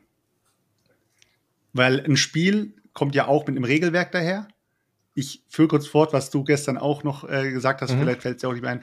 Weil alles basiert auf Regelwerken, Spiele basieren ja auch auf Regelwerken. Das heißt, man, man liest die Regeln und man weiß ganz genau, man hat dieses abgegrenzte Spielfeld. Man kann sich in diesem Raum bewegen. Du darfst in dem Spiel zwei Karten ziehen, musst aber wieder eine ablegen. Du darfst in dem Spiel nicht nichts klauen, aber du darfst handeln. Man darf aber kein Geld handeln, man darf nur Waren handeln. Und auf diese Art und Weise gibt das Spiel ja eine Art äh, Regelwerk, wo du dich hier drin bewegen kannst. Und in diesem Regelwerk kannst du dich dann aber auch ausleben. Du kannst aus diesem Regelwerk sozusagen Optimierungen rausfinden. Wie könnte ich das Regelwerk so für mich nutzen, dass ich halt dadurch irgendwie das Beste für mich schaffe. Und wenn du das dann halt auch wieder in den, in den Alltag bringst, du hast ja auch Gesetze und was, wie weit kann ich gehen, aber für mich das Maximale rausfinden. Und das fand ich halt so interessant, dass man halt auch im Spiel dann, ähm, weil, weil Edwin das auch angesprochen hat, ähm, ich sorry, dass ich dann auch immer über das gestrige Gespräch rede, aber es war halt sehr interessant, ähm, dass er dann gesagt hat, das Spiel gibt dir dann ein Regelwerk und sagt zu dir, Stefan, du darfst in diesem Spiel klauen. Und Stefan denkt sich, ich darf im Alltag gar nicht klauen. Und Stefan, weißt du was, du darfst sogar lügen und betrügen. Und denkst dir, ja krass, geil. Let's go, Alter, lass uns spielen so. Und plötzlich kannst du dich in ein ganz anderes, in ein ganz anderes Wesen verwandeln. Du bist nicht mehr Stefan, sondern du bist jetzt sozusagen ein ganz, andere, ein ganz anderer Charakter, der jetzt in diesem Spiel sich ausleben kann. Und nach dem Spiel bist du wieder halt du selbst. Aber es ist halt geil, dass dir das Regelwerk diese Möglichkeit gibt, in diese Rollen zu schlüpfen. Und das gibt's halt auch irgendwie gefühlt in nichts anderem. Niemand sagt zu dir, hey, wenn du auf Rolling Stone Konzert bist oder was auch immer, darfst du überall hinpinkeln. Das machen vielleicht Leute, aber eigentlich ist es, eigentlich ist es verboten. Ja, ich verstehe So. schon. Also was Regeln sind, kenne ich schon. Ich kann das auch ableiten da heraus, dass die Leute zuerst mit irgendwelchen äh, Eicheln gespielt haben, bevor sie dann ihre erste Regierungsform gegründet haben. So. Und auch beim Mit ihren Eicheln gespielt haben, bevor sie. Eicheln, Steinen und Stöcken haben sie doch damals gespielt, bestimmt. Ja, stimmt. Ja, Brot und Spiele, wenn's, wenn man jetzt auf die Römer das bezieht, wenn ich gerade mal den Chat hier unternehme, kann man ja nicht sagen, weil so lange sind die Römer ja auch noch nicht weg. So, die haben ja, also es gab ja schon Leute, die haben vor den Römern ja schon gespielt und das dann irgendwie verstanden. So. Und genauso ist es wie in meinem Spartakus. Für mich ist es auch einfach nur ein, ein Spiel und da gibt's ein bisschen Brot Und du schlüpfst in die Rolle. für euch. Bitte? Und du Und ich schlüpfst in die schlüpfe in Rolle. die Rolle halt eben. Da ist es dann erlaubt. Ja. Und es löst Emotionen aus. Weißt du, das ist, das, und dann ist es die Frage, ist es wirklich nur ein Spiel? Also dieses ist nur ein Spiel, damit habe ich ein ganz großes Problem. Das- Diese Aussage, es ist nur ein Spiel, weil letztendlich, also, und das behaupte ich jetzt einfach, die Brettspielszene, die Menschen, die Brettspiele spielen, die wissen, das ist so viel mehr als nur ein Spiel. Also das kann so viel mehr in einem auslösen, mit einem machen. Äh, Das, das, äh, ich habe die allerbesten Freunde durch Spielen kennengelernt. Also quasi durch Magic spielen habe ich meine allerbesten Freunde kennengelernt, die, mit denen ich immer noch was zu tun habe. Und das ist eben das, wo ich einfach ein Problem habe, wenn ich höre, das ist doch nur ein Spiel. Weil da so viel mehr dran hängt. Ja, das stimmt schon. Also, also klar, natürlich für uns ist es definitiv mehr als nur ein Spiel, ja. Klar. Für mich ist es halt eben nicht mit meinen Freunden halt irgendwo, treffen und irgendwie gemeinsam was zocken, sich gegenseitig irgendwie messen. Ich meine, das Spiel ist ja auch eigentlich immer nur ein Gegenstand, den man irgendwie hat, der äh, repräsentiert dann im Endeffekt den Ball oder den Schläger, den man hätte, wenn man irgendeine andere Sportart irgendwie machen würde, indem man sich messen würde oder halt eben das Wort, wenn es um Debattierwettbewerb geht oder irgendwie was. Das Spiel ist immer nur ein Gegenstand halt eben, um sich zu messen und das Messen, sich miteinander messen und im Bereich äh, und das halt eben ja in erster Linie auch im Spiel, das liegt ja auch äh, in der Natur des Menschen irgendwie. Ja. Ich, ich, Und ich, kooperative Spiele, das liegt auch in der Natur des Menschen, zu kooperieren und miteinander irgendwas äh, zu erreichen und sich abzusprechen. Und also das gehört ja auch noch dazu. ich, ich glaube, man muss halt auch immer ganz klar differenzieren, welche Person steckt, wel- welcher, welcher, welcher Art Spieler und welcher Charakter steckt hinter dem Spieler, der dieses Spiel spielt. Das ist genauso wie, wenn es darum geht, was für Personen dürfen vielleicht Waffen haben oder nicht, weißt du, so wenn ich jetzt, wenn ich persönlich, ich kenne mich jetzt selber und ich rede von mir, wenn das andere Leute es anders sehen, ist das natürlich so. Ich weiß ganz genau, ich kann hier Race to Moskau spielen und ich kann ähm, da irgendeinen Wehrmachtsgeneral, keine Ahnung, spielen, der quasi seine Truppen nach Moskau bringt. Aber ich habe, ich weiß ganz genau, was ich da spiele. Ich kenne den geschichtlichen Kontext. Ich weiß, was für Verbrecher das waren. Und ich weiß, wie politisch ich eingestellt bin. Und das absolut genaue Gegenteil davon. Und dann sehe ich da auch kein, kein, kein Problem mit. Aber indem dann solche Aussagen getroffen werden, wie zum Beispiel, da ging es ja gerade noch um das Thema Kolonialismus im Brettspielen, mir ist es egal, was für ein Thema es ist, ich spiele das, weil ich daran Spaß habe. Dass solche Personen dann, wenn es dann darum geht, in irgendwelche Rollen in Spielen zu steigen, dass dann da irgendwelche Grenzen oder irgendwelche verschwimmen, äh, verschwimmen oder dass irgendwelche kritischen Themen quasi weich gewaschen werden von diesen Personen, wie, ach ja, das sind halt irgendwelche Arbeiter, die ich da hinschicke, das ist dann halt wieder kritisch. Und ich finde, ähm, ich finde, man, je, man kann jedes Thema in Spielen behandeln, jedes Thema. Man sollte aber immer halt gucken, welche Person und also spielt das und aus welchen Hintergründen spielt das.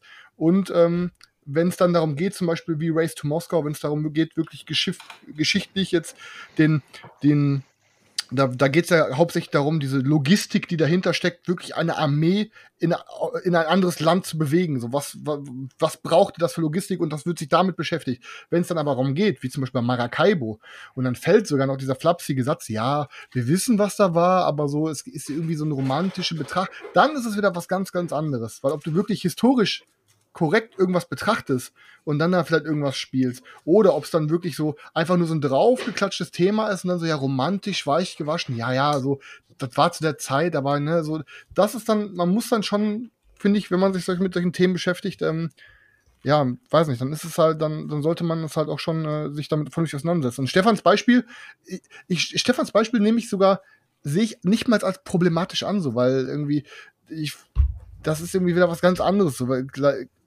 da geht's jetzt nicht mehr bei dem Thema Sklaven, ne, da, äh, gerade wo wir bei dem Thema Kolonialismus und Sklaven waren, da ist das ja ein anderes Thema, wie es jetzt, wenn es jetzt darum ging, irgendwie um äh, Gladiatoren und Sklaven, weißt du, das ist wieder für mich zwei verschiedene zwei verschiedene Paar Schuhe. Da geht's ja, du genau, bei, bei Gladiatoren genau geht's das. aber nicht für mich jetzt, betrachte ich jetzt aus der Sicht, ähm, gar nicht um, um das Thema Rassismus, weißt du, weil da geht's ja einfach nur um irgendwelche, da geht's, da ging's ja um Menschenhandel. Da war ja quasi die Herkunft scheißegal, weißt du? Nee, Ich mein, Digga, also, Alter, oder? wenn du einen Traker hast, Digga, ich, Alter, und der Ich hab- ich Traker hab- ist 2500 Kilometer über mit einer Galeere extra zu Okay, dir nach okay, Capua ich- ich nehme meine worden, Aussage Digga. zurück, okay, und das der wird von Höhne ne? Maus, Alter, das ist der schwärzeste der schwarzen Ausbilder jenseits halt des Baltikum, okay, Alter, der 4000 Kilometer mit der Galeere in Ketten rübergefahren worden Ich ist. dachte nur, dass die, die, meisten, die meisten von diesen Gladiatoren waren da auch irgendwelche Weißen da, oder nicht? Nee, Digga, Digga. Okay, ja, dann nehme ich meine Aussage zurück. Dann, äh, dann löscht die Aussage aus euren Köpfen.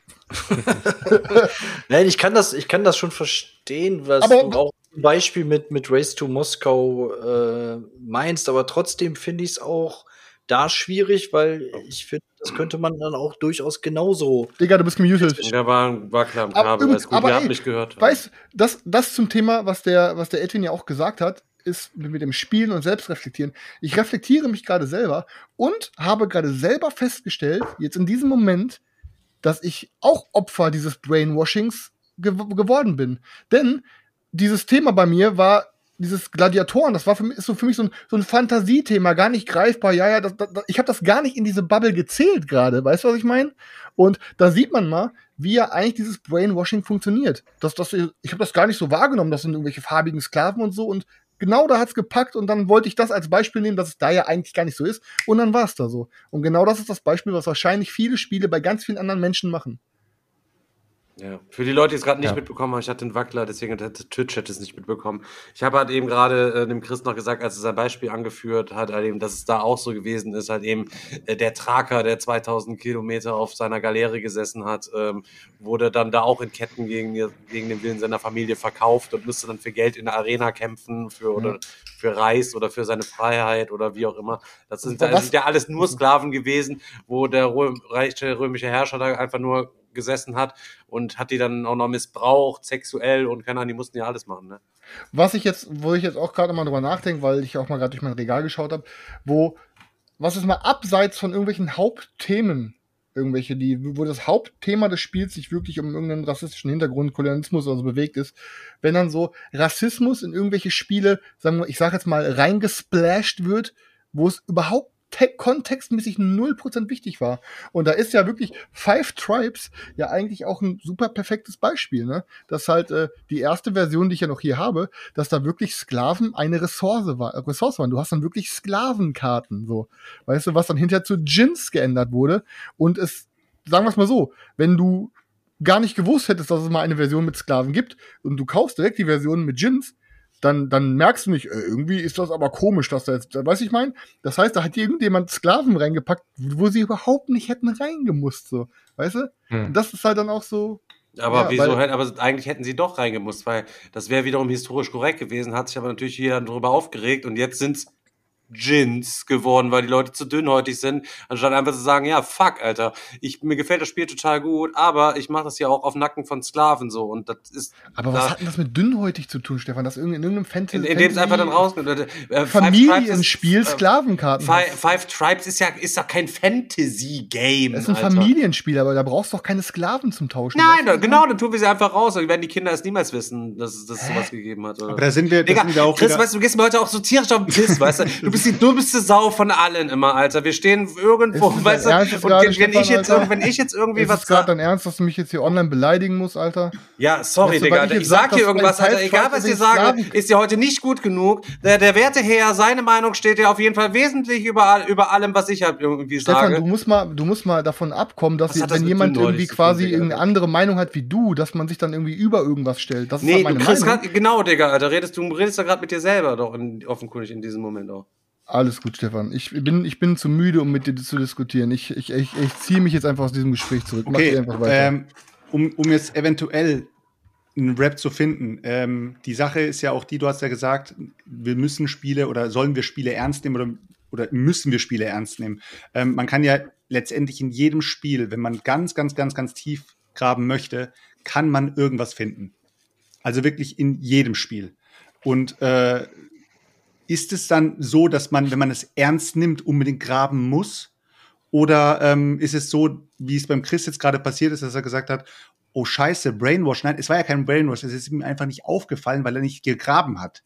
So, muss man, ist man jetzt dazu gezwungen, jedes Spiel erstmal kritisch zu betrachten und dann erst zu kaufen beziehungsweise zu spielen? Oder ähm, sollte man einfach einen gesunden Menschenverstand mitbringen und sagen, hey, für mich als für mich persönlich habe ich das so eingeordnet und ich kann damit umgehen beziehungsweise ich konnte das halt in meine in meine ähm, Ansichtsweisen so einordnen, dass ich das dass ich damit klarkomme und ich kann das Spiel spielen ohne irgendwelche Gedanken damit zu füttern, die halt nicht richtig sind. Also weißt du, Edwin, worauf ich hinaus will? Soll man Jetzt Ja, komm jetzt also- zurück. Ich meinte es nicht so. Ich wollte dich nicht beleidigen. Komm, das Ja. tut mir leid, Digga, Alter. Du gehst mir halt nur auf die Nüsse heute, weil jedes Mal, wenn ich was sag, du, Können du auf einmal seltsamerweise immer einer anderen Meinung bist, obwohl jedes Mal wir immer nur über die gleichen fiesen Sachen lachen.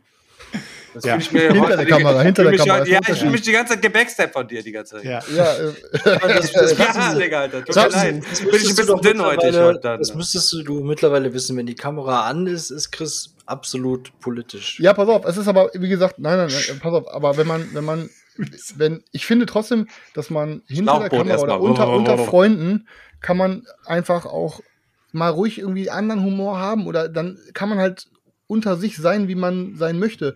Aber man muss halt trotzdem gerade, wenn man einen, ich sag jetzt mal in Anführungsstrichen, das ist dumm, das ist schwer zu sagen, wenn ich jetzt sage, wenn man so ein ähm, in der Öffentlichkeit steht und man drüber nachdenken sollte, was man halt sagt, weil, äh, weil man so einen, einen wie nennt man das nochmal, so einen Einfluss, ähm, eine Vorbildsfunktion hat, aber gerade Leute, die immer nur über Pipi und Kacken reden und jemand, der so viel rülpst, ist natürlich keine perfekte Vorbildfunktion.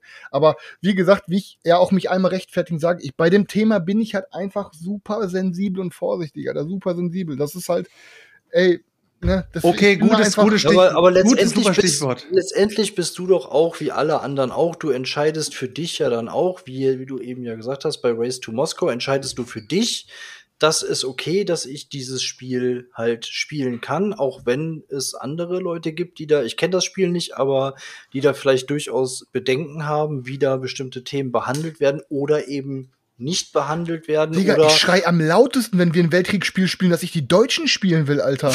Ja, das stimmt. Aber ich bin auch, ich bin aber, aber ich bin auch wirklich jemand, Alter, der quasi einem Fascho wirklich auch eine Faust ins Gesicht boxen würde, wenn ich mitbekommen würde, dass da irgendeine, dass da irgendeine, was weiß ich, auch, ne, was weiß ich, Aber nur, das ist ja türkische aber Frau oder so irgendwie anmacht oder weißt Eigentlich ist das Rassismus-Ding ja auch ein, ein Übertrag eigentlich auf alles. Man muss eigentlich wesentlich netter, egal zu jemandem sein. So, weißt du? Auch auf der Straße, wenn dir einer, der sieht ein bisschen komisch aus, dass du nicht dann dir deine, dass du dann automatisch denkst, oh, was ist das für einer oder so, sondern jeden einfach so akzeptieren, wie er ist und den einfach einfach so lassen und dann nicht gucken, weil die anders aussehen oder anders gekleidet sind oder weil er komisch spricht oder wie auch immer. So, aber ich glaube einfach so, weil man ja selber in seinem Kosmos gibt es auch immer mal so, so eine Situationskomik und wenn die Leggings dann halt eben dann wirklich so achtschichtig dann da aufgestapelt ist vor der Telefonzelle, dann, wenn du gestern vorbei und dann mal irgendwie dann, oh, krass, das ist aber uh, ungünstig, würde ich jetzt nicht die Leggings beispielsweise irgendwie tragen. Solche Sachen sollte man sich auch abgewöhnen. Allgemein immer nur Leute mit Vorurteilen zu behaften. Und natürlich, ich sehe das auch immer so, haben viele Leute auch schon gesagt, Leute, ihr habt eine Vorbildfunktion, ihr macht das ja immer live auf Twitch und so weiter und so fort. Und wir versuchen uns auch immer hier immer, äh, finde ich, auch viel Mühe zu geben. Und ich hoffe auch, dass ihr alle wisst, dass wir grundsätzlich schlaue Leute sind und dass wir uns alle sozial engagieren und dass wir auch keine, also fast alle von uns keine Tiere, auch alles mehr essen und wir wirklich Fast alle. Äh, wirklich 50 Prozent. Ja, aber auf der anderen Seite, wir müssen auch mehr Toleranz für andere Brettspielkanäle entwickeln und ähm, dürften die theoretisch auch nicht mehr so viel ärgern. Wisst ihr, was ich meine? Die sind ja auch gekränkt. Okay, jetzt haben wir einmal durch, das, durch, durch alles durchgewischt, was es gibt auf diesem Planeten. Danke, wir könnten, danke Leute, wir könnten so jetzt zum Rundumschlag Abschluss nochmal eine kleine Entschuldigung machen, dass wir uns nochmal bei einigen Leuten noch Ähm, entschuldigen heute. Ich, kann ich würde ich würd, ich würd gerne nochmal äh, Edwin nochmal jetzt fragen oder beziehungsweise bitten, was ist das Resümee, was würdest du aus deiner Sicht, weil du ja auch drüber geschrieben hast und so weiter, was würdest du den Leuten einfach mit rausgeben? Wie sollen sie eventuell für sich selber das Ganze gut einordnen können, damit sie in Zukunft vielleicht manche Fehler nicht mehr machen? Und, Oder sei es ähm, Verlage oder Spieler. Kannst du ja mal so. Genau, genau. ja, einfach. ja. Also ich lese da auch gerade einen Kommentar dazu und das finde ich eigentlich ganz gut. Der sagt, ähm, ich nehme aus der Diskussion mit, dass alle Themen quasi Kolonialismus, Skla- Sklaverei verwendet werden können, aber wenn dann historisch korrekt. Das ist richtig, aber zum Teil nur richtig. Ich, wie gesagt, ist eigentlich das Allerwichtigste für Verlage und Autoren, meiner Meinung nach, zu hinterfragen, warum mache ich dieses Spiel? Was will ich damit erreichen? Was will ich beim Spieler erreichen? Und was will ich vielleicht auch noch weiterhin, also äh, eigentlich ganz simpel, warum? Warum mache ich dieses Spiel? Und dann geht man vielleicht auch weiter zu denken, okay, was möchte ich für Denkprozesse auslösen? Was möchte ich für ähm, Emotionen auslösen? Was möchte ich mit den Spielern machen? Und dann kommt auch der Punkt, den der Chris gesagt hat, äh, für welches Klientel mache ich's? Ja, also das ist ja ganz oft der, der Punkt, wird oftmals gemacht, aber es geht nicht weiter darüber hinaus, als für welches Klientel mache ich's? Expertenspieler, die mögen eher diese Thematik und so weiter. Aber ich möchte, also dieses, dieses Warum wird ganz oft nur auf einer ganz, äh, also auf einer ganz weit oben Ebene ähm, äh, behandelt, aber so richtig tief gehen tut es, machen sie das kaum und ähm, haben aber so viele Möglichkeiten dazu. Sie könnten in den Regeln alles darüber schreiben, sie könnten das im Spiel implementieren, aber das passiert oft nicht. So, und äh, zum anderen Punkt, wie können Spieler damit umgehen? Muss man jetzt jeden Stein umdrehen und quasi überall das Schlechte sehen? Dann hat man wirklich keinen Spaß mehr beim Spielen, glaube ich. Ich denke, was schon angebracht ist, ist, dass man Spiele ernst nimmt und dass man sich die anguckt und auch sieht, okay, das könnte vielleicht schwierig sein. Aber also ich will jetzt keinem äh, das, äh, das äh, äh, verbieten, Puerto Rico zu spielen.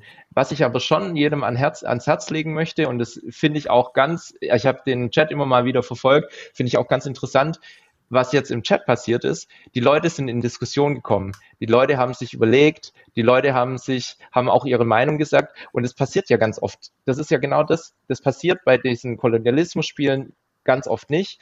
Man spielt es, man denkt eigentlich gar nicht drüber nach, man tauscht sich auch gar nicht darüber aus, man spielt es, fertig, ich habe gewonnen, äh, Punkt. Aber so in die Diskussion über die einzelnen Spiele zu kommen ähm, und auch dadurch, also das, was wir jetzt gerade machen, wir diskutieren ja. Ich, ich kriege einen neuen Input vom Digger, ich kriege einen neuen Input vom Chris, von euch allen, von Daniel, von äh, Selçuk. Und gleichzeitig kriegt der Input von mir und dadurch kann sich erst was entwickeln. Und das ist, glaube ich, das, was ähm, ich für wichtig erachte, dass man beim Spielen eben auch ein bisschen über den Tellerrand hinausguckt. Was könnte denn, äh, oder was hat es denn mit mir gemacht, das, dieses Spiel? Und eben auch sich so ein bisschen, ja, einfach auch zuhört in der, in der Hinsicht. Ja. Nein, ich fand das auch schon gut. Also ich hatte das ja eben auch schon mal gesagt, gerade auch dieser, dieser Blickwinkel jetzt zum Beispiel auf Puerto Rico, das hatte ich vorher auch nicht so. Ich war auch immer eher so nach dem Motto, ja, ich habe mir da nie Gedanken drüber gemacht. Ich habe da einfach nur die, diese braunen Dinger hin und her geschoben, fertig. Aber dass es halt darum gar nicht geht, das fand ich sehr wichtig, weil das halt auch nochmal ein anderer Denkansatz ist und eben ähm, also das, was Chris gesagt hat, natürlich kann ich mir im Endeffekt keine Meinung darüber bilden, was jemand erfahren hat oder welche Erfahrungen jemand mit Rassismus, Kolonialismus oder sonst irgendwie sowas gemacht hat. Aber trotzdem finde ich, kann man dazu eine Meinung haben und sollte auch darüber reden. Und nur so kommt man dann ja auch in eine Diskussion, die dann im Endeffekt dieses ganze Thema auch, auch weiter voranbringt, wo man dann noch sagen kann, okay, ich habe irgendwie was was gelernt, ich habe da irgendwie was für mich rausgezogen oder so, weil das geht ja nur so, indem man drüber redet und in, in, Ja. indem man diese Sachen halt auch, auch anspricht. Das wird nicht funktionieren, wenn man das nicht tut und einfach nur sagt, uh, nee, das ist mir jetzt alles zu heikel und ich darf mir da eigentlich keine Meinung drüber bilden, ich sag dann lieber gar nichts. Also. Ja. Ja, und was vielleicht auch noch wichtig ist, was wir gestern auch angesprochen haben, für euch Influencer, ähm, wie könnt ihr mit dem Thema umgehen? Ähm, ganz oft, also in den allermeisten Fällen, wenn man irgendwelche Brettspielkanäle anguckt auf YouTube, dann geht es darum, wie fand ich das Spiel, gut oder schlecht, geil, hm, äh, ähm, die Mechanik hat mir gefallen, die Mechanik hat mir nicht gefa- gefallen und so weiter. Es gibt aber auch insbesondere im englischsprachigen Bereich YouTube-Kanäle und das nenne ich zum Beispiel Shut Up and Sit Down und No Pun Included. Die gehen nochmal viel tiefer in die Thematik rein. Wenn die eine Rezension, gerade ganz aktuell Rezensionen von äh, Spielen machen, beispielsweise, wie hieß das? Es ist mir gestern schon, Blood on the Clock Tower, irgendwie Bloodwork on the Clock Tower, so ein Social Deduction Spiel haben sie rezensiert und dann haben sie aber nicht nur das Spiel angeguckt, sondern sie haben äh, quasi die komplette Historie der Social Deduction Spiele sich angeguckt. Ja, wie ist, wie hat es angefangen mit Werwolf, mit Mafia? Äh, da haben sie dann quasi aufgedeckt, dass der der eine Autor quasi äh, das erstellt hat, aber dann irgendwie das kopiert wurde von einem anderen. Also so ein bisschen auch so, also so wie eine wie eine Geschichte haben sie erzählt. Wie ist es abgelaufen? Wie hat sich Social Deduction entwickelt bis zu dem Punkt, wo jetzt dieses Spiel rezensiert wird? Und das ist genau das, dass man eben als als Brettspiel-YouTuber eben noch ein bisschen über den ähm, Tellerrand hinausschaut und nochmal quasi sagt, okay, ich habe das Spiel, ich finde es mega geil, ich würde es gerne besprechen, was könnte da noch reinpassen? Die haben beispielsweise bei Istanbul, Shut and Sit Down, haben sie einen Sozialwissenschaftler dazugeholt und gesagt, hey, wie sieht es eigentlich aus? Dieses Spiel ist behandelt in, äh, in ähm, Istanbul, also das Thema Istanbul ähm, stellt bestimmte Menschen dar und äh, ist es, also werden die da richtig kon- korrekt dargestellt oder, oder eben nicht? Und da haben, sind sie dann in eine kurze, es waren zwei, drei Minuten, aber das ist ja schon genug, darüber zu diskutieren, passt das Spiel oder passt es nicht? Und solche Sachen gibt es ganz viel, im, insbesondere im englischsprachigen Bereich, finde ich. So. So. So. Ja. Auf jeden Fall ziemlich spannend, ey. Also ich finde auch krass, sich da überhaupt mal damit so viel zu beschäftigen, wie du dich da überhaupt mit, mit beschäftigt hast. Also es kostet ja auch, der Chris hat natürlich recht, ne? Der muss sich halt eben auch einfuchsen und hat auch gesagt, ja, wir haben da alle zu wenig Wissen für so und um sich so ein Wissen anzueignen, ähm, auch wenn du es, sag ich jetzt mal, als Laie, der kein, ähm, ähm, ja, der, der keine Klausur oder irgendeine Masterarbeit darüber geschrieben hat, um da einzusteigen, äh, nur für dieses Thema Kolonialismus. Es gibt ja noch ganz viele andere verschiedene Themen auf der Welt, halt eben, die ähm, sicher auch übel sind und auch irgendwie wissenswert sind, sich darüber halt eben Wissen anzueignen. Also wie viel Zeit das kostet, sich das halt eben reinzuschaufeln. Wie viel hast du denn auch recherchiert bitte für, für, für das Thema? Mit wie vielen Leuten hast du im Vorfeld da auch über, drüber einfach dann irgendwie gesprochen, so, ne? Und Ja. ähm, es wäre natürlich wünschenswert, wenn man so viel Zeit sich ne, wenn sich jeder so viel Zeit dafür nehmen würde, äh, wie du das bisher gemacht hast, um dich da kritisch mit auseinanderzusetzen, dann wäre zumindest im Brettspielbereich die Welt ein kleines bisschen besser.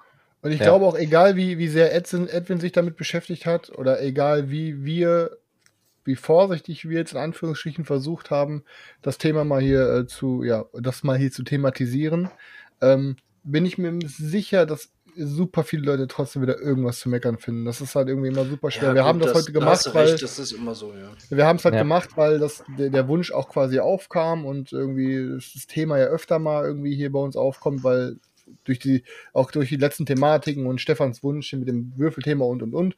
Und jetzt haben wir uns doch heute mal dran gesetzt und ich muss halt ehrlich sagen, ähm, ich habe am allerwenigsten Bock darauf gehabt, obwohl ich es auch natürlich mega wichtig finde, aber einfach, weil ich die ganze Zeit immer mit so Bauchschmerzen daran bin, dass ich mir denke, so, boah, weißt du, jede falsche Satz ja. kann im Mund Kann umgedreht werden, gehen, ja. jeder, ne? Und das, deswegen bin ich da einfach auch so vorsichtig und dann keiner, der Stefan denkt sich auch noch, so, ja, hier, Chris, jetzt hier machst du hier so einen auf Moralapostel, aber wenn wir uns irgendwie treffen, dann bist du ganz anders so. Das ist halt dann einfach, ähm, dass ich dann, dass man halt online auch einfach vorsichtig ist. Und ich, es ist nicht so, das ist es auch nicht so, dass, muss ich den Stefan jetzt mal in Schutz nehmen, warum der Stefan, vielleicht, weil ihm das vielleicht so vorkommt. Man, man muss halt immer unterscheiden. Wenn ich mit Stefan oder den Jungs alleine bin, dann auch dem ADHS geschuldet, ich bin dann einfach der Clown. Und ich will dann einfach Leute zum Lachen bringen. Und ich bin dann auch grenzenlos und ich nerv. Ja, ich, aber es ist ja auch ganz klar, dass man sich unter Kumpels ganz anders unterhält und gegenseitig frotzelt und triggert, als wenn ich mich jetzt hier in den Podcast Dann setze. kriegt der Selchuk auch mal wieder Und, den Dönerspruch und so, weißt du? Also das das ist so- ja, das es ist ja halt- voll, es ist vollkommen klar, dass wir diese Gespräche hier nicht führen können. Aber das hat ja auch Aber nichts in mit der, mit der, in Anführungszeichen, mit der, mit der Realität zu tun. Und du, Chris, du hast auf jeden Fall recht. Das ist eine heikle Geschichte. Ich hatte da auch ein bisschen Bauchschmerzen, aber trotzdem fand ich es spannend und auch wichtig und richtig, ähm, da mal äh, äh, drüber zu reden. Ja. Ja. Und Ja. also, falls jemand Bock hat, kann mich auch gerne anschreiben. Dann kann er auch mal meine Masterarbeit lesen, äh, 120 Seiten. Ähm, da geht es nochmal ein bisschen detaillierter und auch äh, vielleicht anders, also nochmal wissenschaftlicher auf das Thema ein. Wo kann man dir denn schreiben, wenn man das mal lesen will? Oder willst In der machst du ein Facebook-Gruppe. Posting in die Facebook-Gruppe einfach dann? oder Ich kann es auch in der Facebook-Gruppe posten, ich habe da kein Problem mit, ja. Okay, Oder cool. bei Pornhub-Profil, Fapinator 2000. OnlyFans. So, damit wir nochmal zu unserem alten Standard zurückkommen, kurz vor Schluss. Ja, einer hat sich gerade unten rumgeschichte. Ich muss mal abschließend einen Pimmelscherz machen.